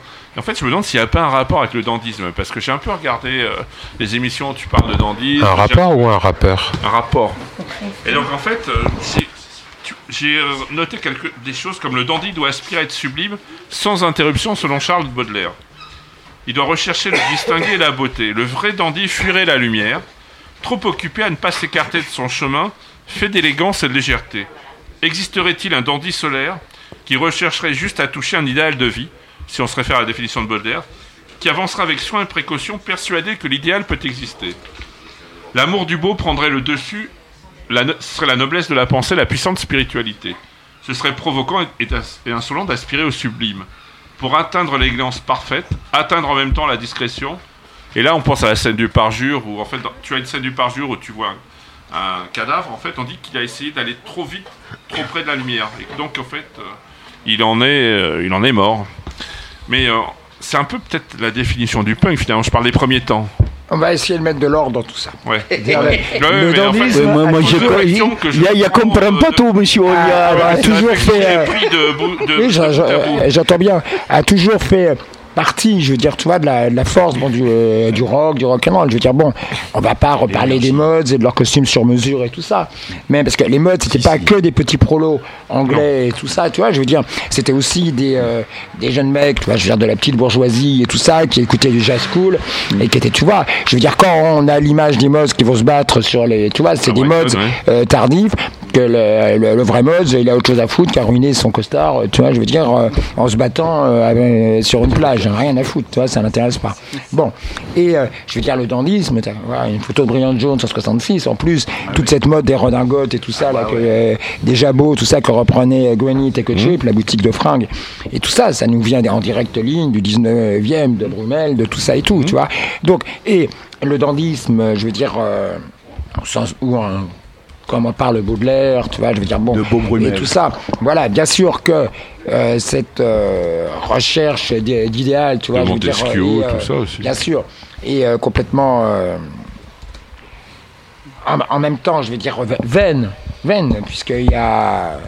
On sait que la, la mort et la fin, vous, c'est c'est la mort et tout ça, mais que ça, ça paraît la seule manière de, de vivre à peu Élégant près digne. tu vois. Le, fait- le fétichisme, je veux dire l'obsession du, euh, du détail, l'obsession de, de tout ça, quoi, tu vois. C'est pour ça que je, je plaisante pas tant que ça quand je dis que, euh, je veux dire, par exemple, Huysmans, même s'il a écrit à rebours, qui pour beaucoup est le, le bréviaire du, du dandy, tu vois, veux dire, pour moi, il n'était pas un dandy, c'était un grand écrivain, très important, là-bas, et, très- et, euh, un livre euh, formidable, et bon, voilà, je suis pas en train de casser euh, Huysmans, bien évidemment, mais je pense qu'à rebours est un peu euh, raté, parce que le type, euh, il savait pas se saper, quoi. Et ça veut tout dire, quoi. Voilà, pour, Pour un pour moi, je veux oui. qu'à- voilà, et Il était pas ce, dandisme rock'n'roll qui fait que tu, tu vas commander euh, tes, tes, tes boots à Liverpool, même si ça prend, tu vois, 4 et que c'est le même modèle que nanana, qui, que quoi, nanana, enfin, tu vois, je veux dire, ce genre d'obsession du détail, c'est-à-dire le seul jean que tu peux mettre, c'est un 505, les 501, c'est pour les plus que le vrai 500, 505, mais évidemment, ça se trouve pas, tu vois, faut le commander chez Lewis à New York et tout ça, tu vois, je veux dire, ça coûte deux, trois fois plus que. Même jean. Rickenbacker, même si c'était pas joué, mais te faut le Rickenbacker bleu. Rickenbacker, alors là, j'en Ouais. parle, euh, on en- on n'en parle même pas, les objets, les chambres d'écho, les, les, les guitares, les machins et tout, tu vois, tout ça. Évidemment que ça tient du, du dandisme, tu vois, je veux dire même les, les objets, quoi, tu vois, je veux dire les... euh, tout ça très important sur le punk. Moi, ma définition du punk, tu vois, je veux dire, mon explication du, du punk, plutôt. Tu vois, je veux dire, après, euh, l'énorme euh, flambée, ou je ne saurais pas comment dire, qui a commencé avec Elvis, et qui a été jusqu'à l'année 70, où vraiment il y a eu un truc qui s'est passé, il y a eu une comète dans le ciel, il y a eu quelque chose, que tu vois, il y a eu Ouais, une période Tamon, très forte de, cré- oui, Ouais, de 69, créativité et tout ça. 69. Et en 70, bon, John Lennon dit euh, le rêve est fini, tu vois, je veux dire, bon. Voilà, et je veux dire, l'histoire des 70s, depuis les New York Dolls, depuis David Bowie, qui, dès 60 72, fait un disque où il retrouve les, les pépites, les trucs magnifiques des années 60, tu vois, avec Pin-Ups et tout ça, quoi, tu vois. Dès les années euh, 70, on, on rentre dans l'évidence, d'une part, que c'est fini, tu vois, je veux dire, bon. Et euh, le punk rock, c'est une volonté par une génération qui ne l'a pas vraiment connu, qui était trop jeune pour les modes, trop jeune pour euh, les, les rebelles des 50s et tout ça, de créer son truc, tu vois, s'influençant de tout ça. Bon, bien sûr qu'on a tous fait semblant en disant que c'est neuf, qu'il n'y avait rien avant, parce que si tu te présentes comme un mouvement revivaliste, t'es foutu d'avance. C'est les haricots rouges qui faisaient en France euh, du jazz Nouvelle-Orléans et tout ça. Donc, ils disaient oui, non, non, euh, ça, tu vois, et puis que le look, ça pouvait pas être une ressucée des, des 60s ou des 50s, mais un mélange de tout ça, quoi, tu vois. Et euh, le punk, ce qui est drôle, c'est que ça a mis 4-5 ans à exploser, en fait. Je veux dire, la première fois où le mot apparaît, où on en parle beaucoup, c'est l'année 73. Et on est en train de parler en Angleterre aussi, en Amérique, avec dans le Journal Cream, en Angleterre, Niken dans le Musical Express, en France, Yves Adrien, bon, modestement, moi et deux, deux ou trois autres et tout, tu vois, de euh, Best, Rock and Pop, tout ça, où on parle de ce mot euh, punk, tu vois. Et je veux dire, euh, on appelle ça aussi rock décadent, glam rock, tu vois, voilà quoi, tu vois, en fait, l'ancêtre réel du punk, c'est le glam rock. Tu vois, et une, une volo, oui, les Dolls. Et une volo, parce que les Dolls, ils jouaient sur des guitares vintage, c'était, ils s'habillaient comme les Rolling McLaren, Stones. d'ailleurs, comme Mais en plus, euh, Avec des talons aiguilles. en plus pire, tu vois, comme, euh, comme on dirait, comment on pourrait dire, et euh, tout ça, tu vois. Et le punk rock, ça a été euh, toute façon, punk rock, c'est le dernier mouvement romantique. Puisqu'on parle de romantisme, c'est le dernier mouvement romantique. Voilà, c'est un peu ce que je raconte dans mon, euh, dans mon roman, quelque part, que j'ai essayé de, de traduire ces- cette idée-là, quoi, tu vois. C'était too much too soon, ça n'a pas duré très longtemps, ça a été très fort, ça, a influencé beaucoup de choses dans tous les domaines, même euh, dans, tu vois, dans, dans la bande dessinée, dans l'écriture, dans le cinéma, dans tout, dans la mode. Tu vois, je veux dire, même les, les employés de banque se sont coupés les cheveux, tu vois, un an euh, après euh, les Sex voilà. Voilà. Ça a Comme les maçons, noir Ça a changé les choses. ça, ça a changé les choses. Mais c'était, euh, voilà, un- mais il y avait cette, cette conscience. Parmi les punks les plus euh, conscients, je dirais, que bon, que, que la fête était large, et que c'était une sorte de tentative désespérée de, tu vois, de faire revivre un truc, mais on n'était C'est pas dupes. un feu de paille, enfin un feu. Oui, Mais on le, on le savait, je me rappelle. C'est ce que Nel euh, Marcus d'une appelle discussion, euh, retour euh, à l'origine. euh, d'une discussion avec, avec, avec Joe je veux dire, au, au Gibus et, euh, et tout ça, c'était très drôle. Il venait de, de signer avec euh, CBS. CBS, Rolabel et tout. Donc il s'était fait faire des fringues et tout. Il avait une combinaison avec des zips et il ouvrait des zips et il sortait des bières. Ouais, ouais, là, là. Et les- il y avait plein de petits punks anglais et français autour de nous en disant mais qu'est-ce qui se raconte, qu'est-ce qui se raconte, quoi, tu vois Parce qu'ils se disaient une genre conversation au sommet, enfin dans leur tête, ils voyaient ça, quoi. Et ils entendaient les mots revenir, euh, tu vois. Bob Dylan, Bob Dylan et tout, ils, doivent di- ils disaient, ils doivent dire des horreurs sur Bob Dylan, tu vois. Alors que non, on était, on était fous de Dylan, tu vois. Et euh, oui, Abba, Abba. Ils doivent, ils doivent se moquer d'Abba, en fait. Alors que non, euh, juste Robert comme moi, on adore Abba, quoi, tu vois, et on, et on parlait de ça et tout. Mais pour les petits punks, tu vois, les seules choses qu'on avait le droit d'écouter, à part euh, les Sex Pistols, les Damned et les Clash et tout, c'était les Stooges et le Velvet. Un gros merdo, ils voyaient ça comme ça, ils avaient jetés. Bon, nous, c'était pas ça du, du tout l'histoire, mais il fallait, et Joe Strummer a eu raison de chanter euh, No Elvis, No Beatles, No, no Rolling Stone en 77. Tu vois, je veux dire, bon, mais il faut comprendre et tout aussi. faut Enfin, John comprendre, Lennon l'a euh, fait aussi, hein, No Beatles, No Sgt. Pepper's aussi, hein, il l'a fait aussi. Mais- Oui, oui, du et d'ailleurs, la première interview de Johnny Rotten à- à- quand il quitte les Sex Pistols, c'est dire j'aime le disco, j'aime ci et ça. Oui, et même Vanderham Generator. Alors, tu vois, euh, et Young. Bon, pour Neil Young, je suis d'accord. Vanderham Generator, c'est quand même un, plus, un peu plus difficile, je dirais. Ouais, c'est Mais, un peu euh, et. Kahn, il écoutait, ouais, il écoutait tous ces trucs-là. C'était, euh, je veux dire, typique d'un d'un lycéen chevelu anglais en, en 71. Qu'est-ce qu'ils écoutaient en France comme en Angleterre? On écoutait Vanderham Generator, euh, Soft Machine, Magma. euh, Genesis, Magma, bien évidemment. Mais moi, j'ai été, j'ai été fan de. J'ai aimé Magma. Hein. J'ai- Je l'avoue, Est-ce j'ai que, Magma. est-ce que ça venait pas aussi un peu en, j'allais dire pas en, révolte ou en contradiction, parce qu'on savait pas les, les, les doubles albums de Yes, ils auraient fait des, des, des 8 albums où on aurait eu des chansons de 15 minutes, où ça se, enfin je sais pas, voilà, et c'était aussi une Ah oui, complètement. de- C'était, c'était, c'était abominable. Je veux dire, les, les travers du rock progressif, c'est le rock progressif, les deux ou trois premières années, ça a fait des chefs-d'œuvre, sans parler des, des Beatles, sans parler des, euh, voilà, des Procol Harum, oui. voilà, vois, bon, des deux, des, des deux euh, premiers albums de Soft Machine, même des trois qui sont sublimes, tu vois, ou de, tout ça, et puis après, ça a donné après, des, ça- des catastrophes, voilà. Mais quand on dit, il y a un cliché qui a beaucoup traîné, qui est faux, qu'on dit, les punks sont opposés aux hippies, c'est plus compliqué que ça. Voilà, parce que les punks étaient des anciens hippies. En fait, même si euh, depuis Pas de soucis, on se 72, pose la euh, question, voilà, bien sûr, même si depuis 72, euh, 73, tu vois, on était à cette recherche et comme je crois que c'est euh, les frères euh, Goncourt et Rémi de Gourmand, si je dis pas de bêtises, Mmh. on réécrit, tu vois, je veux dire l'histoire de la littérature en disant ça c'est bien, ça c'est pas bien. Bon, les, les punks, les premiers, euh, j'allais dire penseurs punk, allez, dis- disons-le, tu vois, dit non, non, mais ça, le MC5, c'est vraiment important. Bon, la Genesis, c'est de la merde, on s'en fout. Mais ça, le MC5, c'est vraiment important et tout, tu vois, je veux dire, bon, remis les valeurs comme ça, là, voilà, le rockabilly, ça a été comme ci, ça a été comme ça et tout, euh, voilà, il y avait... Avec la euh, parenthèse des Stray Cats qui était quand même un peu spéciale ah, par rapport à Matchbox. Les, les Stray c'est sublime, mais c'est après. Parce que le, le- le punk a ouvert plein de, de portes, en fait. Moi j'étais au concert de Voilà. Chorus euh, avec Alan Vega en première partie, c'était quand même quelque chose, les Stray Cats. C'était énorme, énorme. C'était énorme.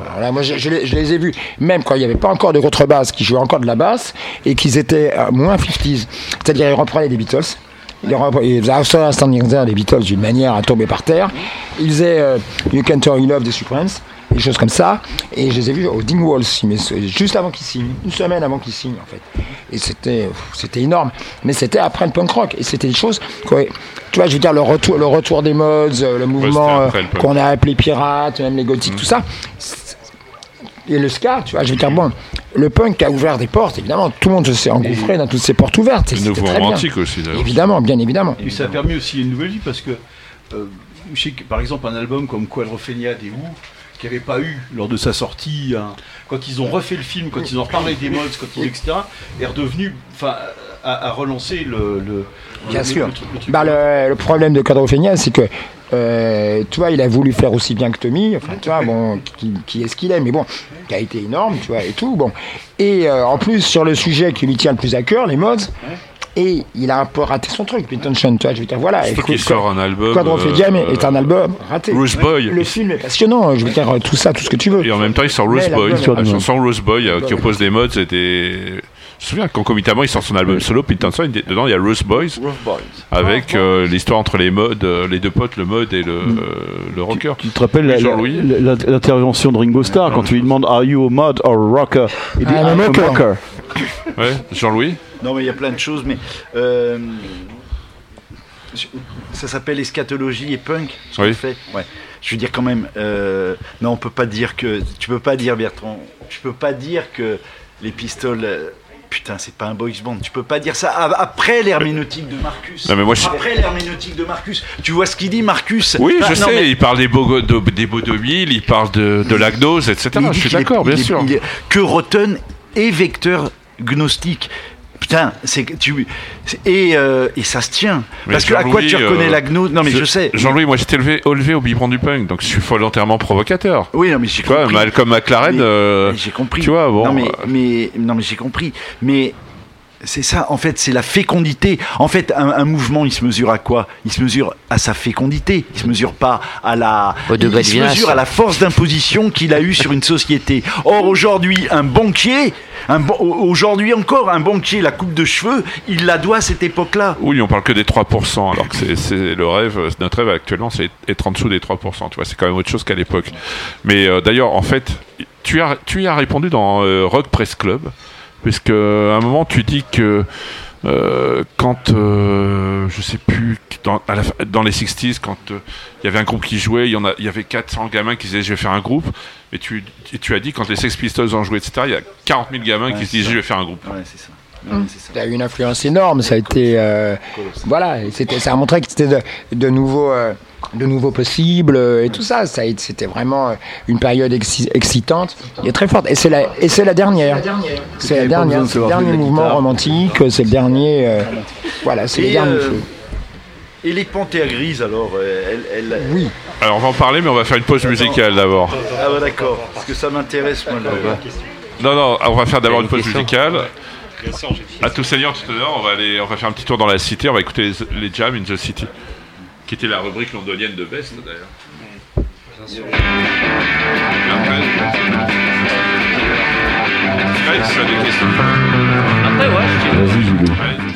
Vous êtes de retour sur De Con à la Une, sur Radio Delta, avec notre invité Tout à fait, Patrick je confirme. Eudeline. Que- Mais comment ça? C'est lui. C'est lui Non, je ne le reconnais pas. Quoi? What's the matter T'as vu qui? Ah oui, bon, on verra ça plus tard. Euh, alors, juste pour, pour dévoiler quelques, quelques secrets, quelques secrets de Polichinelle.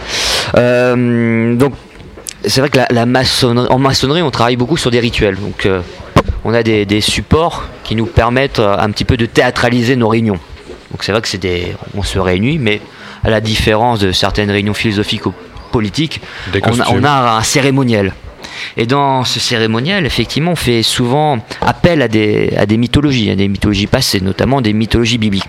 Et en ce sens, quand on étudie justement les 33 degrés de la maçonnerie, on s'aperçoit qu'il y a énormément de, euh, de, de, d'appels, euh, de références euh, aux mythes bibliques, mais surtout euh, euh, aux mythes éca- eschatologiques. Il y a beaucoup de références aux mythes de la fin du monde.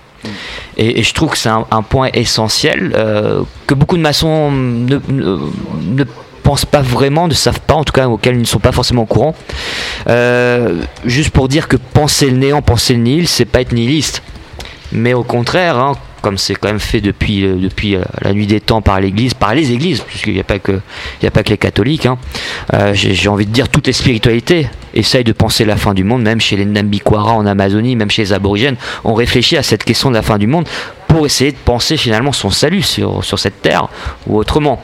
Et, la maçonnerie, effectivement, ouvre cette possibilité bah, de, de réfléchir de manière un peu mé- métaphysique Parce que, et c'est vrai qu'avec Bertrand, on travaille sur cette question-là, sur le punk, mais ça peut être sur autre chose, mais finalement, en, la, musique nous permet aussi de nous interroger sur notre état métaphysique, de savoir ben, où on va.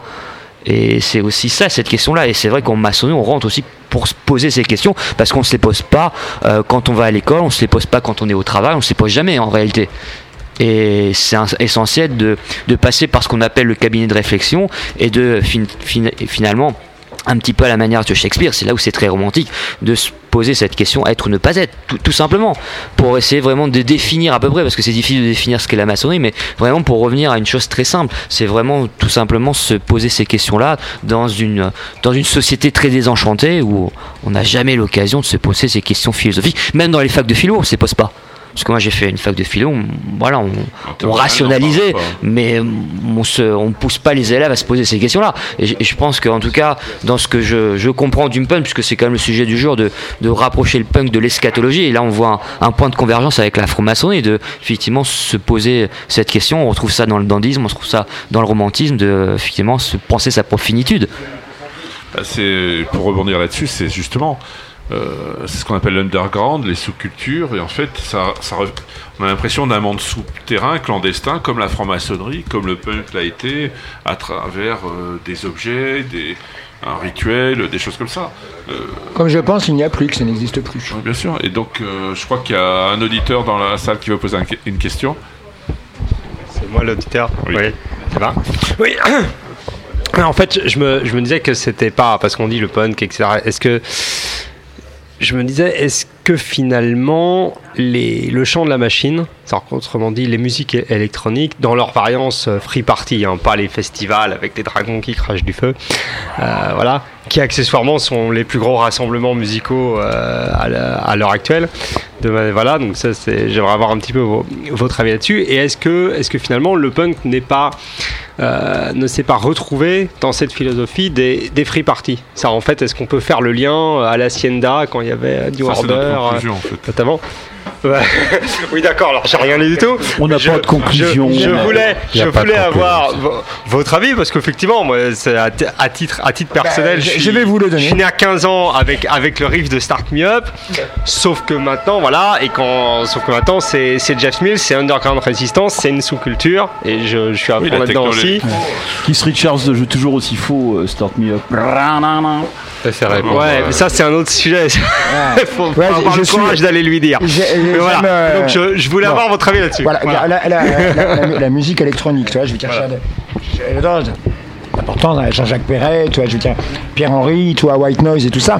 Donc les créateurs de, de tout ça, quoi, tu vois, jusqu'à Kraftwerk, que je veux dire, que je trouve, bon, fascinant et tout. tu vois, Bon, Pierre Schaeffer, enfin, tu vois, je veux dire, les, et les bruitistes, les machins, et Lucien Auberrio. Faut dire, on a eu le Travox et les- au début, hein. Mais, mais euh, aujourd'hui, ce qui est considéré comme de la musique euh, électronique, et pour moi, en général, une escroquerie intellectuelle, c'est-à-dire je n'appelle pas du copier-coller sur ordinateur de la création de quoi que ce soit. Voilà, je suis désolé de le dire. Dès que pour moi, euh, ça je suis prêt à défendre Mordicus, tu utilises la logique d'une boucle. Tu vois, je parle pas de l'échantillonnage. Je parle de la boucle sur ordinateur, tu fais du copier-coller, ou tu comme Christine and the Queen, je sais pas quoi, tu vois, tu fais glisser. Non, pas ça, pas Christine the Queen, ce qu'elle aura. euh, oui, sur, le sample. tu vois, je veux dire, une, une banque de samples qui t'est euh, donnée avec ton ordinateur quand tu euh, l'achètes, que tu vois, et que tu la signes. Enfin, je veux dire, de quoi on parle? De quoi on parle, franchement, tu vois? Donc, bah, c'est pas le principe de la musique électronique qui me gêne. Tu vois, je veux dire, un des.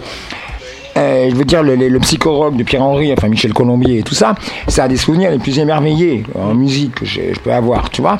Et même te raconter quelque chose, je veux dire, la même année que est sorti Psyché Rock et compagnie, je veux dire, j'étais en vacances avec, euh, avec mes parents, c'était une des dernières années, je sais pas- bon voilà, et je vais dans un hall où il y avait plein de flippers, il y avait des flippers avec le bruit qu'on connaît, et ils avaient euh, créé un flipper électronique, c'est-à-dire ils ne faisaient pas les bruits de flipper, ils faisaient que des bruits électroniques, que je n'ai réentendu que des années après, par les synthétiseurs ARP, par les Moog et tout ça. Et c- ces bruits m'avaient fasciné, quoi. tu vois, pas ces bruits électroniques m'avaient... Je ne sais pas, et j'ai cherché pourtant, et j'ai cherché, tu vois, comme je suis fasciné par les ondes Marteno, par le thérémine, et par la clavioline, et par euh, toute l'histoire de tout ça. Mais actuellement, pour moi, même les trucs les plus pointus dans le genre, qu'on m'a fait écouter, genre, oh, écoute FX Twin, tu vas voir comme c'est... euh, non, euh, pour, pour moi, c'est de, de l'arnaque intellectuelle. Voilà. Alors, à part ça, que les rêves et machin, tu vois, soit. C'était ça la question. Au-delà de la J'entends bien. Voilà. Et les free parties, tu vois, je veux dire, bon, rassemble des gens, qu'il y ait quelque chose qui peut rappeler les festivals, euh, plus d'ailleurs, les premiers festivals de rock, que quelque chose qui appartient au punk rock, mais tu vois, mais la force qu'avaient les premiers euh, euh, festivals, quoi, tu vois, euh, à l'époque de de- d'Amougy et je sais pas quoi, cette sorte de communion magique, tribale, tout ça, tous ensemble, machin. J'en disconviens pas. Je suis allé à des rêves à l'époque, euh, tu vois, de la techno euh, triomph- triomphante et tout. Oui, je comprends l'idée. Bien sûr. D'accord, oui.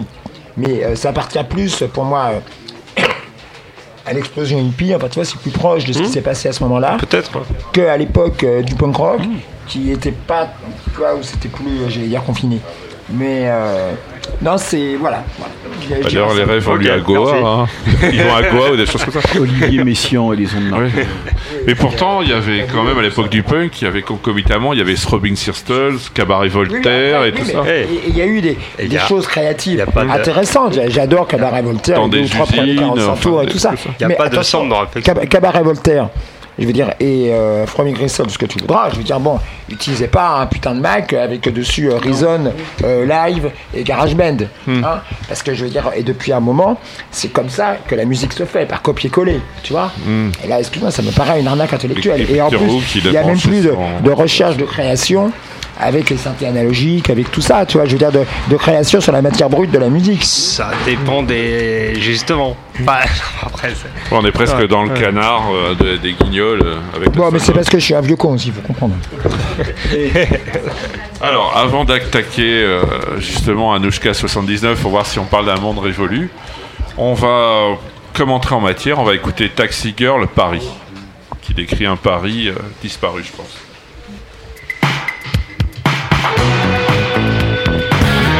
Deux colonnes à la une, des invités, de la musique, des francs-maçons, le tout sur Radio Delta. Radio Delta. Alors on va faire comme les Ramones, comme nous sommes trop longs. 1, 2, 3, 4, let's go. Bonsoir, vous êtes sur Radio Delta. Et c'est l'émission Deux colonnes à la une avec comme invité Patrick Eudeline. Ça va comme ça Ouais, c'est bien ça. Ah bah la techno Alors on va attaquer justement un Paris qui a disparu, puis justement est là quand même pour ça. Anushka 79.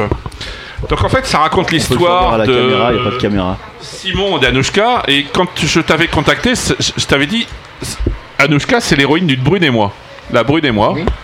Donc je- euh, et tu m'as dit il n'y a pas de hasard effectivement. Et en fait, en, le lisant, il y a quand même un trait commun avec Vénéneuse, avec euh, La rue des Martyrs, avec les Panthères Grises sur lesquelles on reviendra aussi. C'est que on dirait qu'il y a un peu la recherche du rébis de l'autre avec un parcours initiatique. Le rébis, en fait, c'est le, féminin et le masculin réunis. Il y a chaque fois une histoire d'amour où il y en a un qui est plus pur que l'autre, qui recherche l'autre. Alors dans Paris 79, effectivement, il part à la trace d'Anushka. Je- Bon, je sais pas, il y a un peu euh, une trame policière, euh, il y a des drames. La fin, je ne la raconterai pas. Elle m'a surpris. Euh, mais en même temps, tu décris vraiment un Paris qu'on a connu, le Paris où on s'ennuyait, on savait pas quoi faire, donc on se calmait, on allait voir des concerts, dans des squats. euh, C'était un autre Paris. Oui, c'était un autre Paris, c'est clair, oui. Donc un peu ce que dit Taxi Girl 4-5 ans après, mais euh, c'était vraiment un Paris qu'on ne connaît plus. Un Alors pourquoi ce désir tu le- Est-ce que c'est justement à travers les, le passé d'écrire le présent? Oui, alors ça, ça c'est ça, c'est clair, c'est-à-dire que ce qui me paraît 79 par euh, définition, c'est la dernière année euh, des années 70, n'est-ce pas? Et donc le monde d'aujourd'hui, le monde nouveau, on appelle ça comme on veut, je veux dire, s'annonce. Voilà, il arrive. Et donc, je voulais, même si tout, en 79 tout est écrit comme si ça se passait à 79, on sente l'arrivée euh, de ça et que tout va aller de, de pire en pire, que tout va aller vers une sorte comme ça de voilà d'horreur euh, coercitive et vers euh, Orwell euh, au bout et il y a Orwell au bout et tout ça quoi. Bon et donc ça je voulais qu'on le qu'on le sente et tout ça quoi. Et donc en décrivant cette année, cette année-là, 1979, avait toutes ces, caractéristiques. Et en racontant la ville, Paris, qui est une ville qui m'est, chère, qui pour, pour moi est massacrée, est, euh, Truffé de voilà, chantier, de une chantier et l'époque, tout. le- Et que, le trou des Halles, tout ça. et voilà, et d'ailleurs, le, le trou des Halles, il y a une merveilleuse contra- contradiction. C'est-à-dire, en fait, bon, pendant dix ans, au milieu de, des Halles, il y avait un trou béant avec de la boue, quoi. C'est des palissades pourries et tout ça.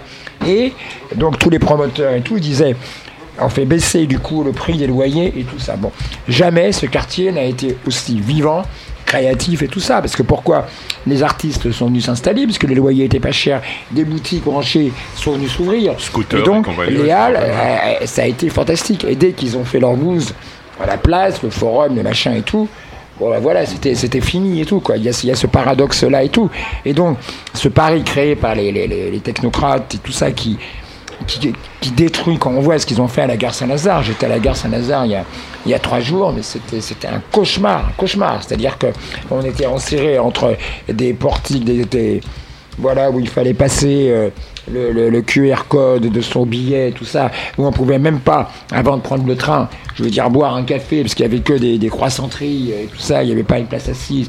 Ils ont la, salle des pas perdus, qui était tellement magnifique, je veux dire, bon, Art Nouveau et tout ça, ils l'ont remplacé par euh, trois étages avec des escalators de, de centre commercial, je veux dire. En plus, ou que ça ne marche même pas, la plupart des boutiques sont fermées, personne n'y va, c'est absurde, c'est d'une laideur, c'est-à-dire que il faut sortir, mettre ton code, ton QR code pour euh, avoir le droit de boire un café pourri au Starbucks et tout ça, et en plus au Starbucks on te demande d'écrire ton nom sur euh, ton gobelet de café, ils ont écrit Patrick, P-A-T-R-I-Q-E. Ça veut tout dire, quoi. Là où on en est, quoi. Bon. Comme Star Shooter. Ouais, bah, un nouveau nom, Patrick non, non, non, Nick, non, pas je comme, sais pas. euh, euh, pas comme Star Shooter, comme des ignares, quoi. Voilà, comme, euh, tu vois, comme. euh, Ouais, Get Back. des euh, ignares. C'est encore pire que l'écriture euh, inclusive, ça, pour moi, tu vois. Et c'est pas peu dire.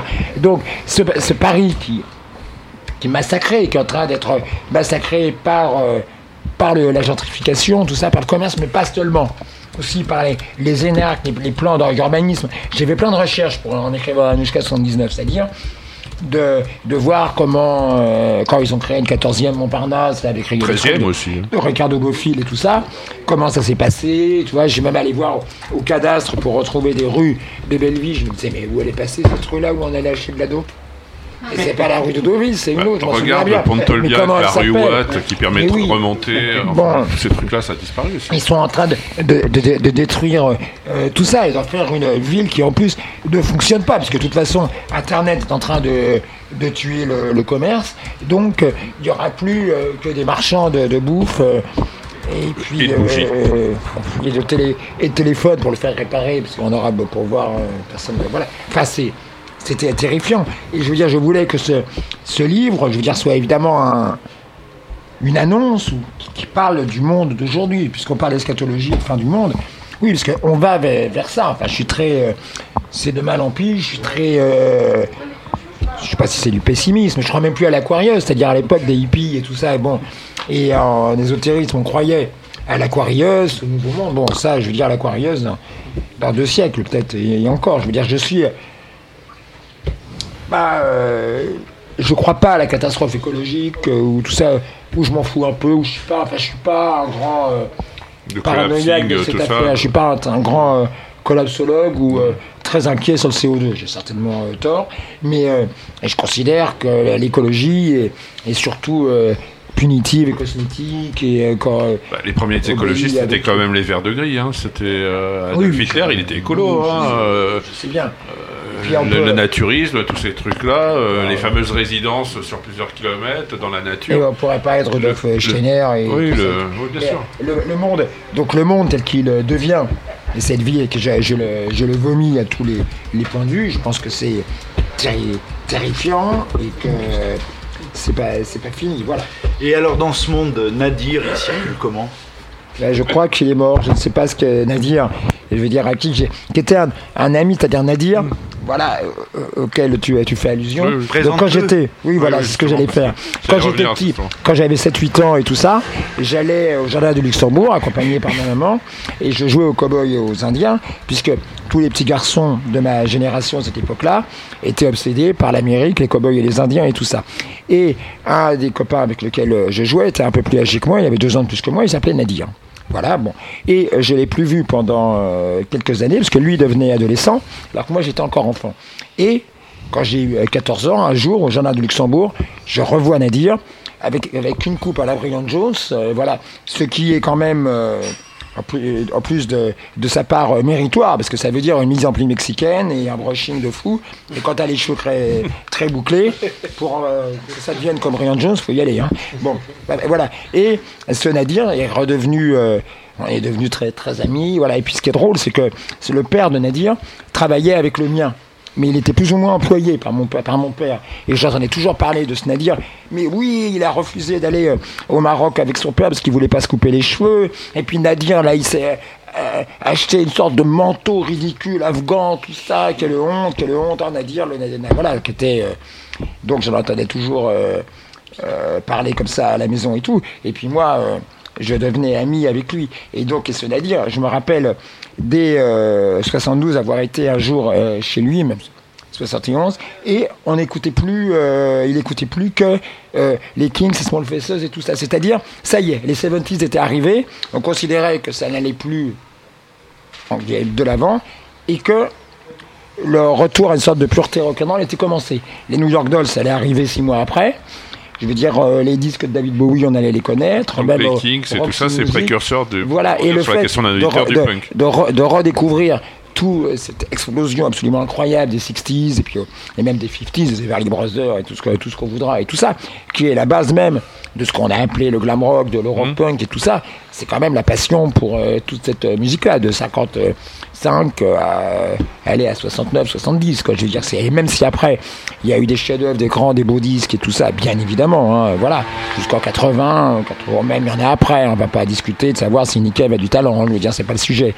Mais le fort du truc, le truc créatif, les- l'essence même de ça, c'est oui, de, ça, 55, euh, euh, 1970 et tout quoi. Voilà. Et donc ce Nadir, euh, que j'ai revu, qui m'a présenté des, des gens, je veux dire euh, d'autres, euh, des chevelus euh, et, et, et tout ça dans un dans un café près de Saint-Sulpice où j'allais quand je me suis fait virer du collège Stanislas. euh, je suis retrouvé au lycée euh, Saint- Saint-Sulpice parce que anecdote, toute ma vie j'étais très fort en français et tout ça.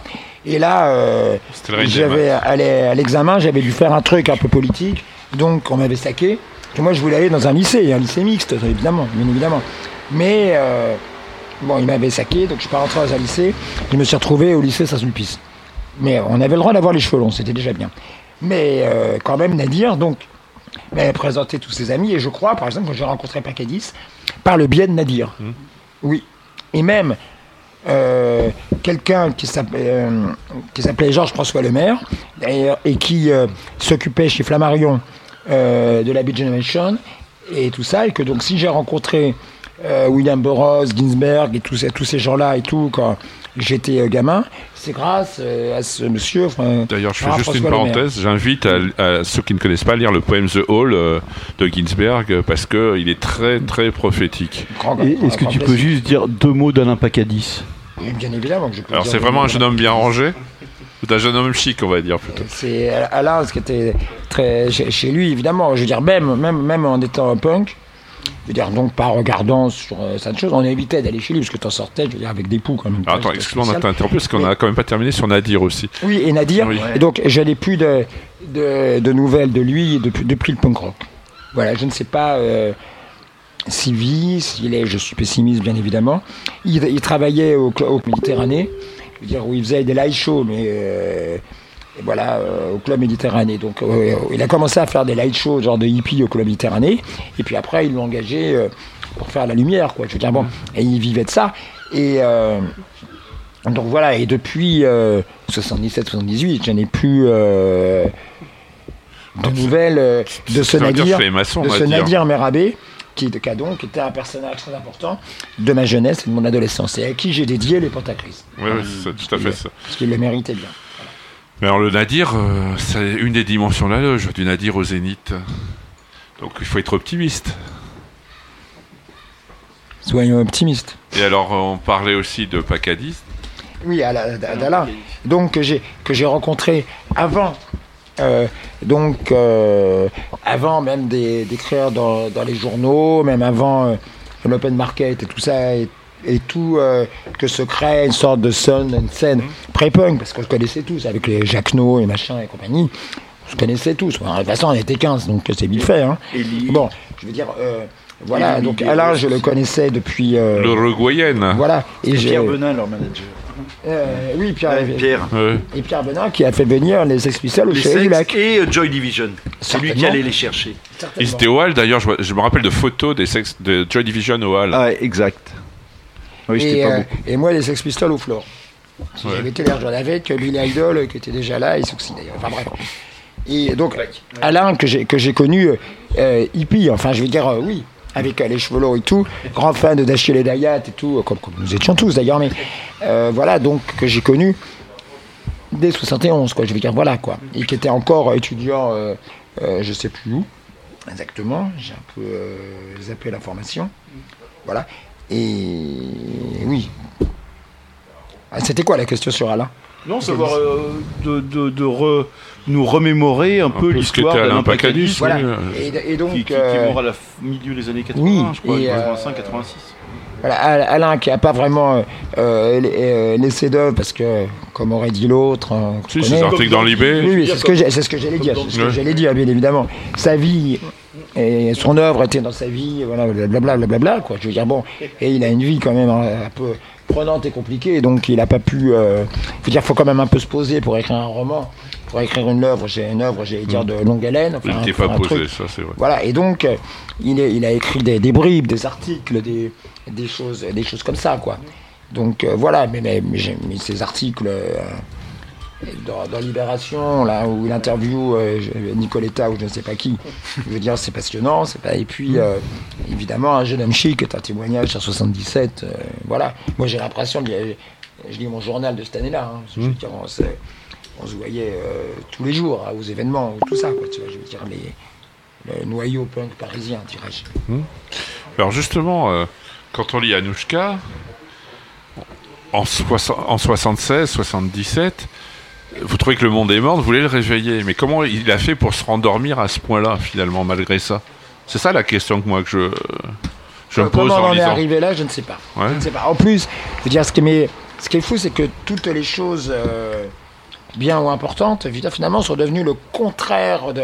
Je veux dire, bon, dans les, euh, dans les années 70, moi, j'avais plein d'amis euh, homosexuels, transsexuels. Je veux dire, ils venaient au, au concert de, de punk rock euh, et tout ça. D'ailleurs, les premiers punks anglais, c'était dans les boîtes gays. hein. oui, mais en France aussi, par exemple, on, on- on nous recevait, je veux dire en, en 76, donc voilà, je veux dire au 7 de Fabrice et Maher, je veux dire quand Rue on arrivait, bon d'accord, on était habillés tout en cuir noir, ça aide et tout, évidemment, et tout. Mais ils étaient très contents de nous voir. Fabrice mettait la bouteille de champagne sur la table et tout ça, comme les pistoles racontent des choses semblables euh, à Londres. Je veux dire, bon, donc Marie-France venait à nos concerts, euh, voilà. Eux, c'était les boîtes de lesbiennes, je crois, tout son plutôt. sketch euh, et tout ça formidable sur scène et tout. On était donc amis avec euh, tous ces gens-là et tout ça.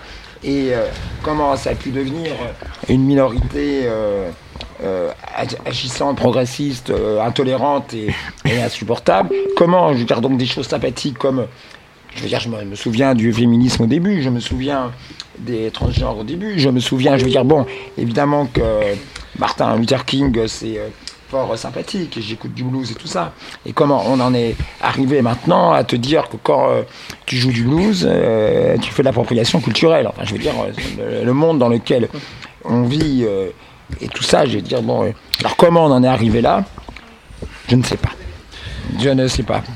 Bah, Jean-Louis euh, Disons que ce qui était, euh, ce qui était considéré comme des valeurs, ce qui était considéré comme des valeurs fécondes, fertiles, créatives, pour faire, pour faire trivial et pour faire simple, underground à l'époque.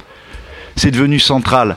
À l'époque, quand, quand, quand tu sapais que tu étais un, môme de la classe ouvrière, un môme des quartiers, quand tu sapais et que tu buvais du champagne rosé, tu étais affolant et, subverti, et subversif. Quand tu faisais ça euh, à l'étoile, par exemple. Aujourd'hui, faire ça, les employés de banque font ça. C'est-à-dire ce qui était profondément affolant et subversif, ça a été récupéré par la grande pieuvre. Or, cela étant dit, euh, il y a quand même quelque chose que je voudrais dire par rapport à, ton propos. C'est que moi, je, crois- je crois profondément que l'optimisme et le tragique peuvent cohabiter. J'ai une vision du monde qui, enfin, qui n'est pas la mienne, la tradition à laquelle j'appartiens, c'est l'optimisme tragique. Et qu'est-ce qui me. Et, et Kierkegaard disait que l'espérance est plus grande que tous les désespoirs. Je le crois profondément. Et qu'est-ce qui me donne à penser ça? C'est que moi, j'enseigne la philo. Un truc qui est super chiant, c'est la philo des religions, la philo esthétique. Crois-moi, les mômes, les mômes, quand je leur parle, parce que je vais pas les, quand je leur parle du romantisme, je commence pas avec euh, Lamartine. hein. Quand je leur parle du romantisme, je commence avec Siouxsie, etc., etc. Et ben quand je leur parle de Ion Curtis, quand je leur parle de cette époque, qui connaissent pas, et ben je te jure, je te promets que leurs yeux s'arrondissent, les oreilles se creusent et ils ont envie d'entendre ce son. D'accord, j'ai- eu des expériences Tu vois euh, euh, similaires. Mais c'est espérant, c'est très espérant. C'est-à-dire qu'il y a eu un creux, juste fini, après la révolution de 86, après la révolution conservatrice de Thatcher et Reagan, ils ont gagné. Mais là, il y a, il y a quelque chose qui est en train de se passer. Il y a, comme dit TF1 ou les chauffeurs de taxi, il y a une demande de sens qui est colossale. Mais ça veut dire quoi? Ça veut dire que le processus de réenchantement du monde, il est plus que jamais au travail, me semble-t-il, chez les jeunes générations. Me semble-t-il, et ça, c'est espérant. Peut-être, c'est vrai- c'est vrai que j'ai eu des, des expériences semblables. J'étais euh, invité dans des, dans des écoles, des trucs comme ça et tout. Je veux dire, bon, et où on me demandait de parler de, de toutes ces choses-là et tout. Et effectivement, euh, ça les intéresse et tout ça. Mais donc j'espère, j'espère que ce que tu dis euh, est vrai. Moi aussi, je rencontre, je veux dire, des euh, euh, parfois des jeunes surprenants et tout ça et tout. Je veux dire, mais je, ne sais pas s'ils sont une, majorité. Tu vois, c'est comme quand on, comme on dit, tous les jeunes sont sont écolo et tout ça. Bon, alors j'ai qu'un chiffre sur YouTube. Je veux dire, bon, les, les, chaînes véganes, je veux dire, bon, c'est 30 000 abonnés. La chaîne d'un mec s'appelle Alan Food Challenge, dont ce qu'il fait, il mange le plus possible de kebab ou de tacos, genre 1 ou 2 kilos, nanana, c'est 3 millions d'abonnés. Et euh, Fast Food Cuisine, où le type fait l'apologie des hamburgers et tout ça et tout, pareil, c'est 2-3 millions d'abonnés. Donc, mais vous m'excuserez, mais les jeunes en quête de sens, je veux dire, euh, euh, passionnés par l'écologie et euh, le véganisme et tout ça, j'espère que ce n'est pas une minorité euh, éclairée. Comme, comme Et en d'ailleurs, allez, 77, en 77, il y a combien de mecs à Paris qui écoutaient c'est vrai, c'est un argument. Bah, tu lis d'ailleurs pour le Velvet, hein. C'est quoi C'est 400 ou 4000 acheteurs au départ Mais c'est ça. Oui, oui, et chacun fait un groupe, Qui blablabla. écoutait Asphalt Juggle à, Paris en 77 Ouais, on ça, était quoi On était de Sade. 400 ou 500 Je sais pas. attends, enfin, bon, évidemment, enfin, c'était Ouais. pas. euh, Alors on va faire une pause musicale. Et justement, peut-être que il nous faut peut-être un peu de rébellion. On va écouter David Bowie, Rebel Rebel. Ah bah oui, bien sûr. Et on parlera de justement l'autre Bowie.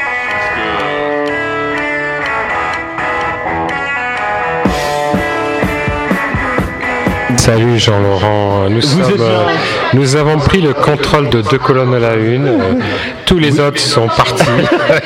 Vous êtes bien sûr euh, Radio Delta, l'émission deux colonnes à la une, À la une, avec euh, Patrick Eudeline, Patrick Adeline, tout à fait. qui est là. Qui revient. Voilà. Oui, mais qui est là Qui est là. Qui est bien là. Avec euh, Pépé aussi, qui est Pépé là. qui n'est plus là, donc euh, on va Qui filer revient. sa chaise à. Et on se disait Igor. que Rebel Rebel re- re- ressemblait à Ken Getno.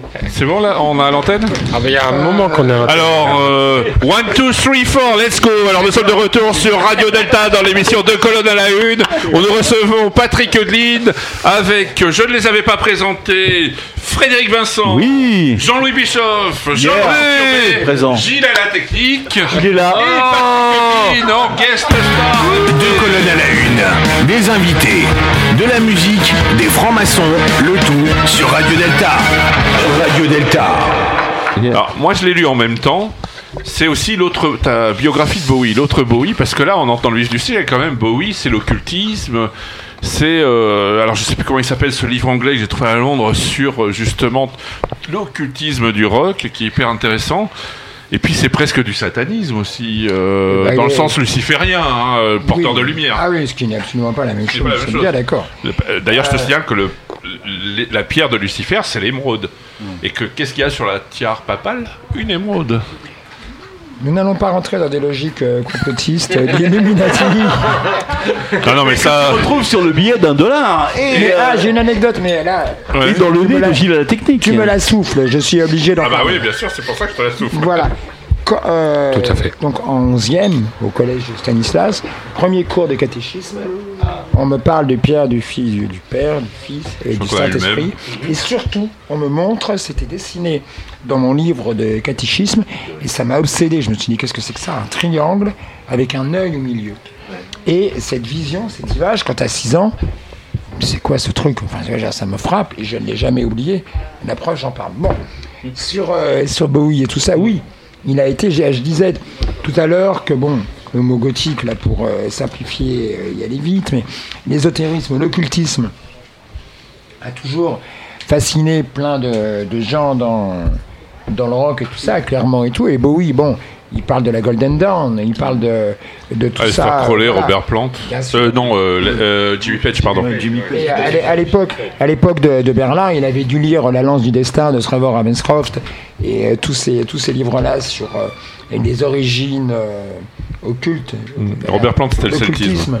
Dans le nazisme, enfin tout ce qu'on sait. Enfin, euh, Bah, D'ailleurs, Voilà. euh, quand il va à Donc- Berlin, c'est pour retrouver Voilà. les, les, les trucs nazis. Hein. Voilà, il, a, ça- il a un délire complètement, euh, il est ça complètement en délire quand il va à et il d'ailleurs. va- Et il va, et il va là-bas, et voilà quoi. Bon, et euh, il a été, oui, il a eu une période où il était très, euh, très intéressé, fasciné euh, et passionné par, euh, par tout ça, effectivement. Sans être nazi en plus, c'est ça qui est.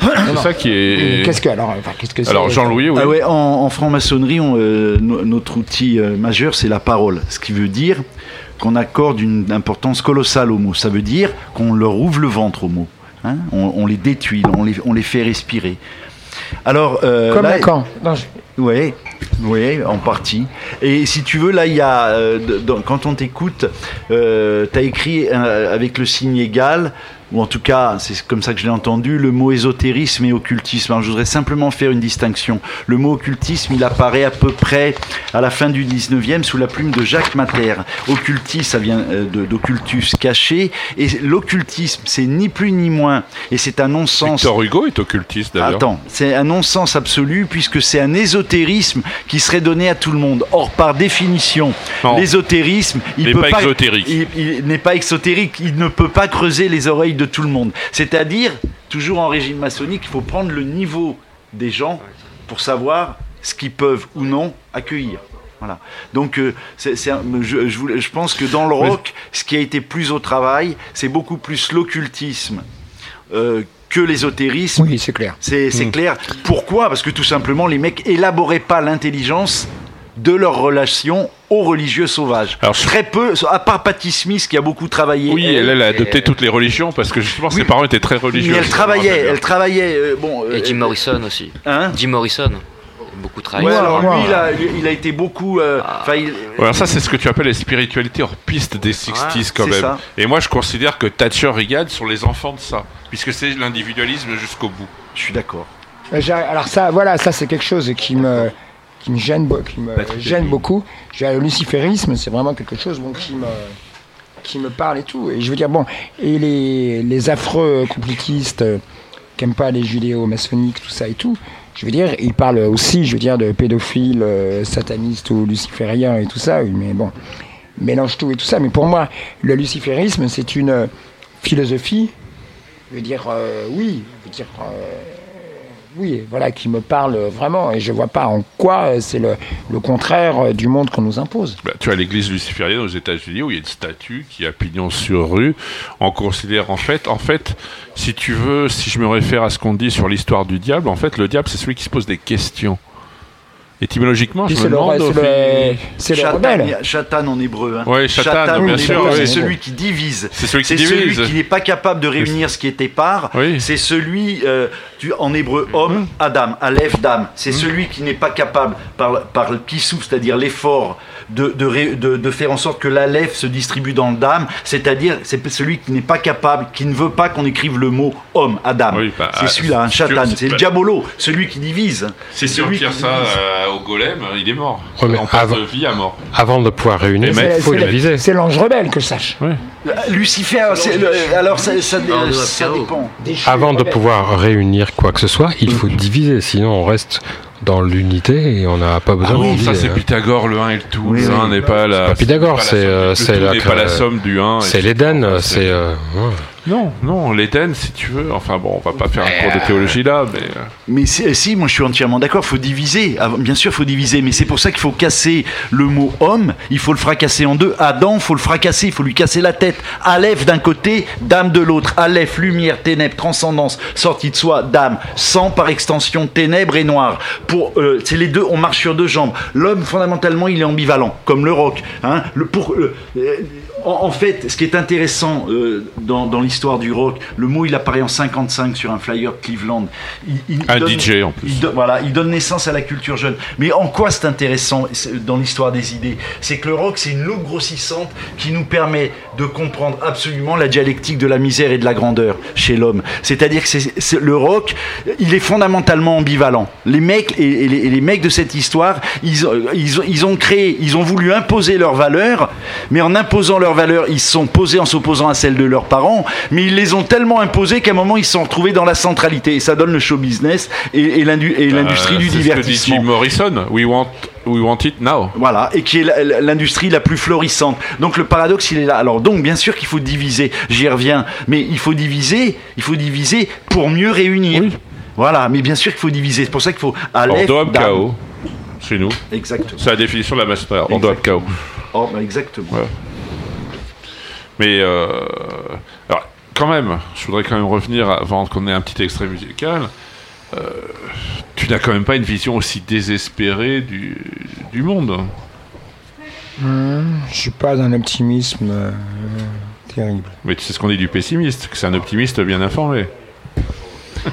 Mais le, le fait d'écrire, le fait d'écrire, si t'écris, c'est pour l'autre, et tant que t'écris Oui, pour oui. l'autre, ça signifie que ton optimisme, il est passé au tamis du tragique. Et de la mais que- transmission. mais ce qui est, c'est de la, et- et quand t'es dans la transmission, t'as envie de donner, ça veut dire que tu Mm. crois encore à la vie. Oui, euh, c'est deux choses différentes. Croire à la vie et croire en destin du monde. Que D'ailleurs, la vie va, est plus forte que tout et va gagner forcément. Voilà. Oui. on va écouter Mais on va d'ailleurs. passer de sale moment quand même. On va écouter d'ailleurs Patrick Eudeline. On va faire une pause musicale. Patrick Eudeline, agneau glacé, agneau de Dieu. Ah.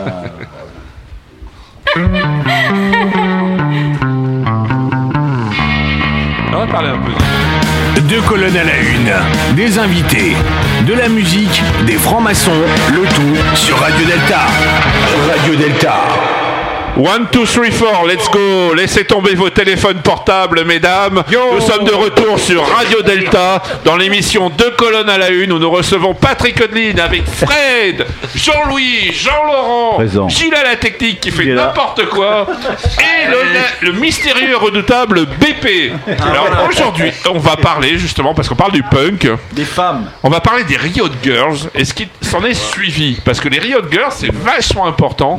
Et là, je, et c'est mon humble avis, c'est que la première euh, incarnation du, rio- du riotisme girl, c'est le punk. Ça a commencé avec les Runaways, John Jett, mais c'est le punk. Parce qu'avant, les quand même, euh, la Motane, euh, c'était les groupes de filles, les Supremes, c'était Il pas y a ça. eu des groupes de filles. Oui. Euh, Fanny, Bertha et, les- et la grande, la grande, Genia Ryan, Genia Ryan, Go- Goldie and the Gingerbread. Chez les Anglais Pardon, aussi, non, dans le euh, Northern Soul, il y en a eu aussi. 40, 64, euh, Gold, Ils avaient pas la même audience Gold Oui, bien évidemment. Mais c'est vrai que le punk rock, c'est-à-dire que les, euh, les filles se sont mis à jouer dans, euh, dans les groupes et tout ça. Je veux dire, bon. Et euh, même euh, la version euh, populaire de ça ou facile de ça, euh, c'est téléphone, c'est Corinne.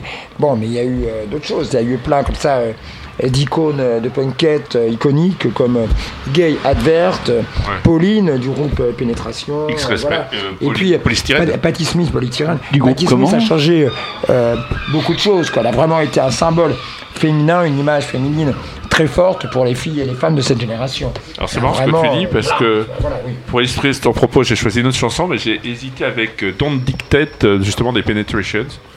Mais j'en ai, choisi une autre. Mais Et les Slits, je, pourrais en ouais. citer- jusqu'à jusqu'à demain. Mais les Riot Girls, c'est plus récent, c'est grunge, hein, c'est les années. C'est quoi Leur chant, 90. c'est- oui, c'est Vive Libertine qui a sorti le Super Bio. Bien sûr. Et un, un autre. Et puis c'est surtout la. C'est la bassiste ou la guitariste qui est devenue la belle-fille de Johnny Rotten. Alors, très, non, non, très Ouais, exactement.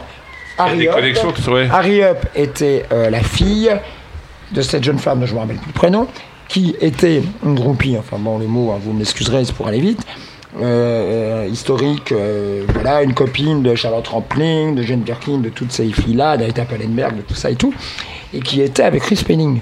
Et c'est bon, et voilà. Et d'ailleurs, et c'est un peu par ce biais que Chris Penning s'est Chris retrouvé dans. Hmm. dans, euh, dans le punk rock, tu vois, à produire des gens, à faire, à faire tout ça. Et Harry Up est la fille de, de cette, de cette femme-là. Et tout ça, exactement. Et tout ça. Donc, euh, Mais effectivement. parce que les femmes ont une importance Chris- importante. Chris quoi. Penning était son Comment elle beau-père, s'appelait. C'était les Loose, l'équivalent des Slits en Oui, je France. pas. Tu les as dans euh, les- non, les, non, non, les loose, l'équivalent des slits, je peux pas trop Non, entendre. non, ouais. ça. non, non, non. Non, non. Non. Non. Non. Ouais, c'est vrai que leur morceau pas terrible sur euh, Rock, Allo- Rock d'ici à l'Olympia. bon. Ouais. Bon, sans même parler du morceau, il y a qu'à voir deux photos, euh, c'est pas les mêmes. hein. Non, non. Ce serait Et, plus euh, quoi alors euh, Les looses, il n'y a pas vraiment d'équivalent français à l'époque de groupe de filles et tout. Et les looses, je veux dire, bon, si on peut leur reconnaître quelque chose, c'est qu'elles étaient LGBT avant tout le monde. hein. Ouais, ils y sont allés quoi. Voilà. Mais parce qu'après, euh, t'as tout un courant qui va. je me rappelle m'être ça, battu avec la, la batteuse des euh, Raphaël, qui, faisait de la musculation. Et euh, donc c'était à l'Olympia. Et euh, pour une histoire d'ordre de passage, voilà, donc on s'engueulait dans un de passage. Et je lui dis à un moment, écoute, arrête, façon, je vais pas me battre avec une fille. Bah, elle m'en envoie une comme ça, donc obligé de et tout ça. Et euh, voilà, elle, elle, carrément, elle sort le cran d'arrêt. Après, oui, non, c'était une sauvage, Raphaël. Et les autres, donc euh, oui, euh, les loups, c'est, euh, ça n'a rien à voir avec les sites. Franchement, je, je, Parce je juge pas, je m'en fous. hein, mais, euh, que quand même, la femme retrouve un rôle central, mais il y a aussi d'autres choses dans le punk. Parce qu'on parlait d'écologie, mais c'est comme le do it yourself que lance McLaren qui reprend ça à quelqu'un d'autre. C'est aussi les premiers véganes, euh, les premiers. Mais ça, le, Do what le- you will, le c'est do it Crowley. yourself. Alors, le, le- euh, oui, euh, absolument, il y a eu euh, très tôt des, des végétariens dans le punk rock. En France, tu Vincent Palmer qui était très la vie claire et tout ça et tout. Et, euh, Ah, Bijou, Londres- le mec de Bijou était. Oui, ouais. à Londres, euh, tu avais. euh, Avec une chanteuse Christiane. transgenre d'ailleurs, Marie Ah, Christiane, France. on a oublié Marie de France citer- aussi, il y avait de Marie Christiane, qui était vraiment euh, une fille, tu vois, top, tout ça, avec des, des super chansons, qui était quelqu'un de, de très. qui, est d'ailleurs, quand j'en parle passé, quelqu'un de très bien et, euh, et tout ça, quoi. Mais euh, c'est vrai que il y a eu des choses comme ça dans le, dans le punk rock très tôt, comme le véganisme. et tout. Et le rôle des filles, qui effectivement a évolué via le, via le punk rock, où elles ont pris. euh, une sorte de, de liberté, euh, tu vois, où elles ont, elles n'ont pas pris de pouvoir, parce que ça, ça c'est expression de Parce genre. qu'il y avait Shaken Street avec une chanteuse qui était. Moi, non, moi je Ah, dirais. Shaken Street. Moi, J'ai bien. Nancy que j'ai que j'ai- que j'ai bien connue, je me souviens, je, je raconte une anecdote, hein, c'est toujours euh, sympathique et toujours. Donc ils avaient toujours besoin d'argent parce que Malcolm serrait les Oui, bah, cordons de la il y a eu bourse. un et procès tout. d'ailleurs pour ça. Il fallait acheter de la dope tous les jours. Et euh, Nancy dit De là, on sait euh, pas ce que je, vais, c'est. je vais aller faire euh, le tapin rue Saint-Denis. Rue Saint-Denis. On m'a dit que c'était possible. Qui dit ça Nancy. Nancy Spaghetti. Ah, Nancy, ok. Voilà. Alors, je, je lui explique. Ouais, ouais. Je dis non, c'est pas possible. Ah. Il y a un truc, you know the pimps, tu vois ce qu'on appelle les macros et tout. Ils vont, et les filles, Ah, bah oui. vont pas te Les laisser pimps, faire. Les pimps, oui. Bon, alors on lui explique. Elle n'en démord pas. Elle veut, elle veut y aller. De toute façon, quand elle voulait quelque chose, impossible de la retenir. Donc ça, voilà. Donc nous, on la suit. Et euh, on arrive donc dix minutes après elle. Et elle était déjà en train de se battre comme une chiffonnière avec, euh, tu vois, je veux dire, les filles qui faisaient le trottoir à l'époque, euh, euh, rue et, tout ça. On lui a dit non, mais on te l'avait dit, Nancy, c'est pas possible. Non, mais, mais Nancy, elle a appris plein de trucs acides, qui était très jeune, un peu naïf et un peu tout ça, faut bien dire ce qu'il y a. Mais même au niveau culture générale, dirais-je, il devait beaucoup à Nancy. Hein, dont il était Nancy qui était venue euh, à Londres pour euh, retrouver Jerry Nolan, mais qui l'attendait pas du tout. Et quand elle, elle- est arrivée à Londres et que Jerry Nolan l'a vue, il, a dit ah non non pas elle. Oui, il paraît que Johnny Saunders et tout ça était content de s'en être Elle a débarrassé. cherché à draguer Johnny Rotten qui est parti en courant et elle a jeté sur euh, dévolu sur Sid Vicious. C'est ça la vraie histoire. Oui, parce que Johnny Rotten dit d'ailleurs que c'était sa plus grande erreur, qui s'en va encore aujourd'hui euh, quand on, on lit euh, euh, La rage et mon énergie. C'est ce qu'il dit. Oui, il est un peu dur avec elle parce que je veux dire, c'était, euh, il aurait fait des conneries euh, sans Nancy, euh, hein. Et puis euh, elle le tenait tout aussi un peu euh, debout, quoi, tu vois. Donc c'est, euh, moi je dis pas du mal de Nancy Spaulding, j'ai pas envie. Non, Ouais, elle était bon, elle était pas facile, euh, ça c'est sûr, mais j'ai pas envie de dire du mal. Ben, on va honneur aux dames, on va écouter un petit extrait musical. Blondie, Denis. Je crois que c'est quand même la femme retiendra. Vous êtes sur Radio Delta dans l'émission Deux colonnes à la une avec euh, Freddy, Jean-Luigi, Jean-Lorenzo, Gilou à la technique et Patrick Lynn. Patrick Lynn. moi, BP. voilà. Donc, ben, l'heure tourne. Euh, Alors, effectivement, dans les femmes, on avait oublié, on en peu son parlait. boulot, ouais. On avait oublié de parler de Chrissy Hynde, qui est très importante, puisqu'elle a notamment vécu à Paris. Elle a connu, elle. A- absolument. Les petits Et elle a- Français, ça lui plaisait bien d'ailleurs. Euh, oula, oh, euh, voilà. Mais je elle, elle- elle était magnifique dit, parce hein. que je revois ses, euh, ses boots, je veux dire, euh, tu vois, qui étaient, euh, la semelle était déglinguée. Et elle avait mis du gaffeur, ben, du, du- du rouleau noir comme ça là pour les réparer, quoi, tu vois. Puis elle avait un peu d'acné quand même sur la gueule et tout, mais, mais avec son cuir noir et tout. Elle était Ah ouais, elle avait de l'acné, euh, Elle était jeune, hein, Voilà. attends. Et euh, j'ai qu'un grand, euh, j'ai euh, un, un regret, l'un de mes regrets et tout, c'est que je me, je me souviens qu'on a que dans la cave de l'open market, on a enregistré en duo Baby What You Want Me to Do, et que la bande est perdue. Ah ouais, ça c'est. La, la, la voir, la réentendre, ouais. cette a Alors, ça, peut-être, tu as jamais posé la question? Comment? Si, si, si, Zarmati a cherché, elle, est- elle est perdue. C'est perdu.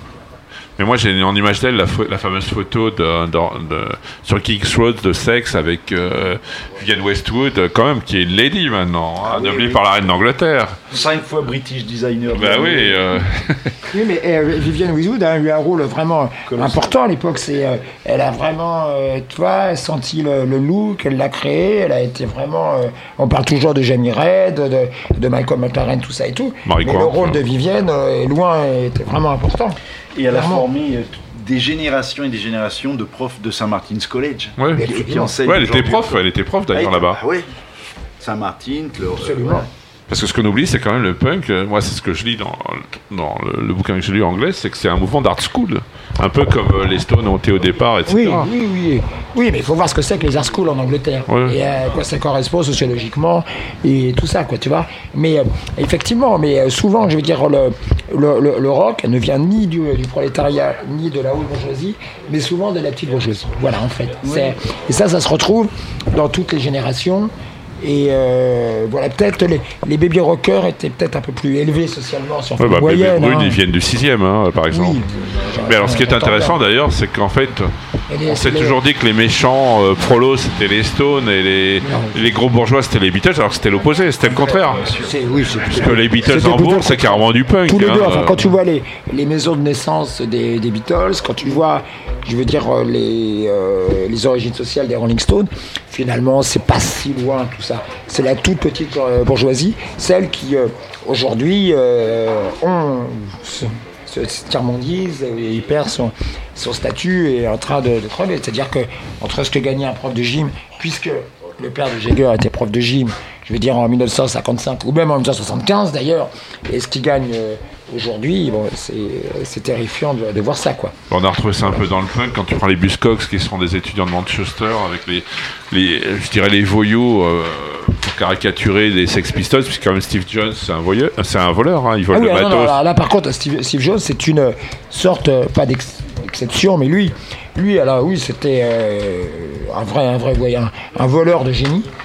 C'est-à-dire tout euh, le matériel des Sex Pistols avait été volé aux fesseuses de Roy Stewart, qui était son, son groupe préféré. Enfin, Il n'y avait pas au Queen aussi, plein- il avait pas un peu piqué au Queen en fait, aussi, surtout, d'ailleurs, euh, il aurait préféré le voler au Queen parce que tout le monde détestait Queen, mais, euh, que- mais en vrai, il l'a volé aux fesseuses et à David Bowie. Oui. Mais alors, c'est intéressant parce qu'en fait, tu, tu on va on conclura là-dessus sur Anushka. Tu te, tu parles justement du vol, etc. euh, bon. Mais alors, comment tu vois maintenant euh, l'avenir, je dirais, euh, le punk finalement? Est-ce que c'est- la vision de Elie Medeiros qui dit il y a, en fait, quand on parle de nos futurs, c'est qu'il y a quelque chose qui va arriver après? Ou d'autres qui disaient ben nos futurs en fait c'est on accepte le monde tel, qu'il est puis on fait avec la boule le Non, nucléaire, je- etc. je crois que, je crois que no- nos futurs, c'est un mot valise, hein, déjà. C'est un mot, tu vois, je veux dire qu'on peut prendre et qu'il ne faut pas prendre tant au sérieux que, au sérieux que ça. Disons que c'est une, euh, une intuition un peu de Rotten bien trouvée, quoi, tu vois. C'est bien, voilà, quoi. Bon, euh, et euh, il sentait, parce que ça, se sentait déjà, il y avait beaucoup de chômage en Angleterre. Thatcher. euh, menaçait, euh, voilà, bon, et euh, aussi bien euh, Malcolm qui discutait de tout ça quand même avec, avec Johnny, tu vois, que Johnny Rotten sentait bien que, quoi, tu vois, donc nos futurs, tu vois, bon, voilà, il a, et le nos futurs, bon, moi j'aurais tendance à dire que c'est aujourd'hui, quoi. D'accord. Alors, ju- justement, est-ce que l'avenir, c'est. Parce qu'en 2013, tu as, fait un... tu as été producteur pour Couples. Oui. Je sais pas si ça continue. Non. Et donc, ça va être le dernier disque, Wolf Cortese, Dance with the Mystics, qui porte bien son nom. Et qui est un très bon disque d'ailleurs.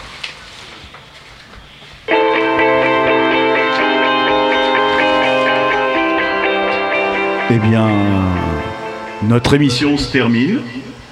Il est temps de fermer les travaux. Je reprends la route demain.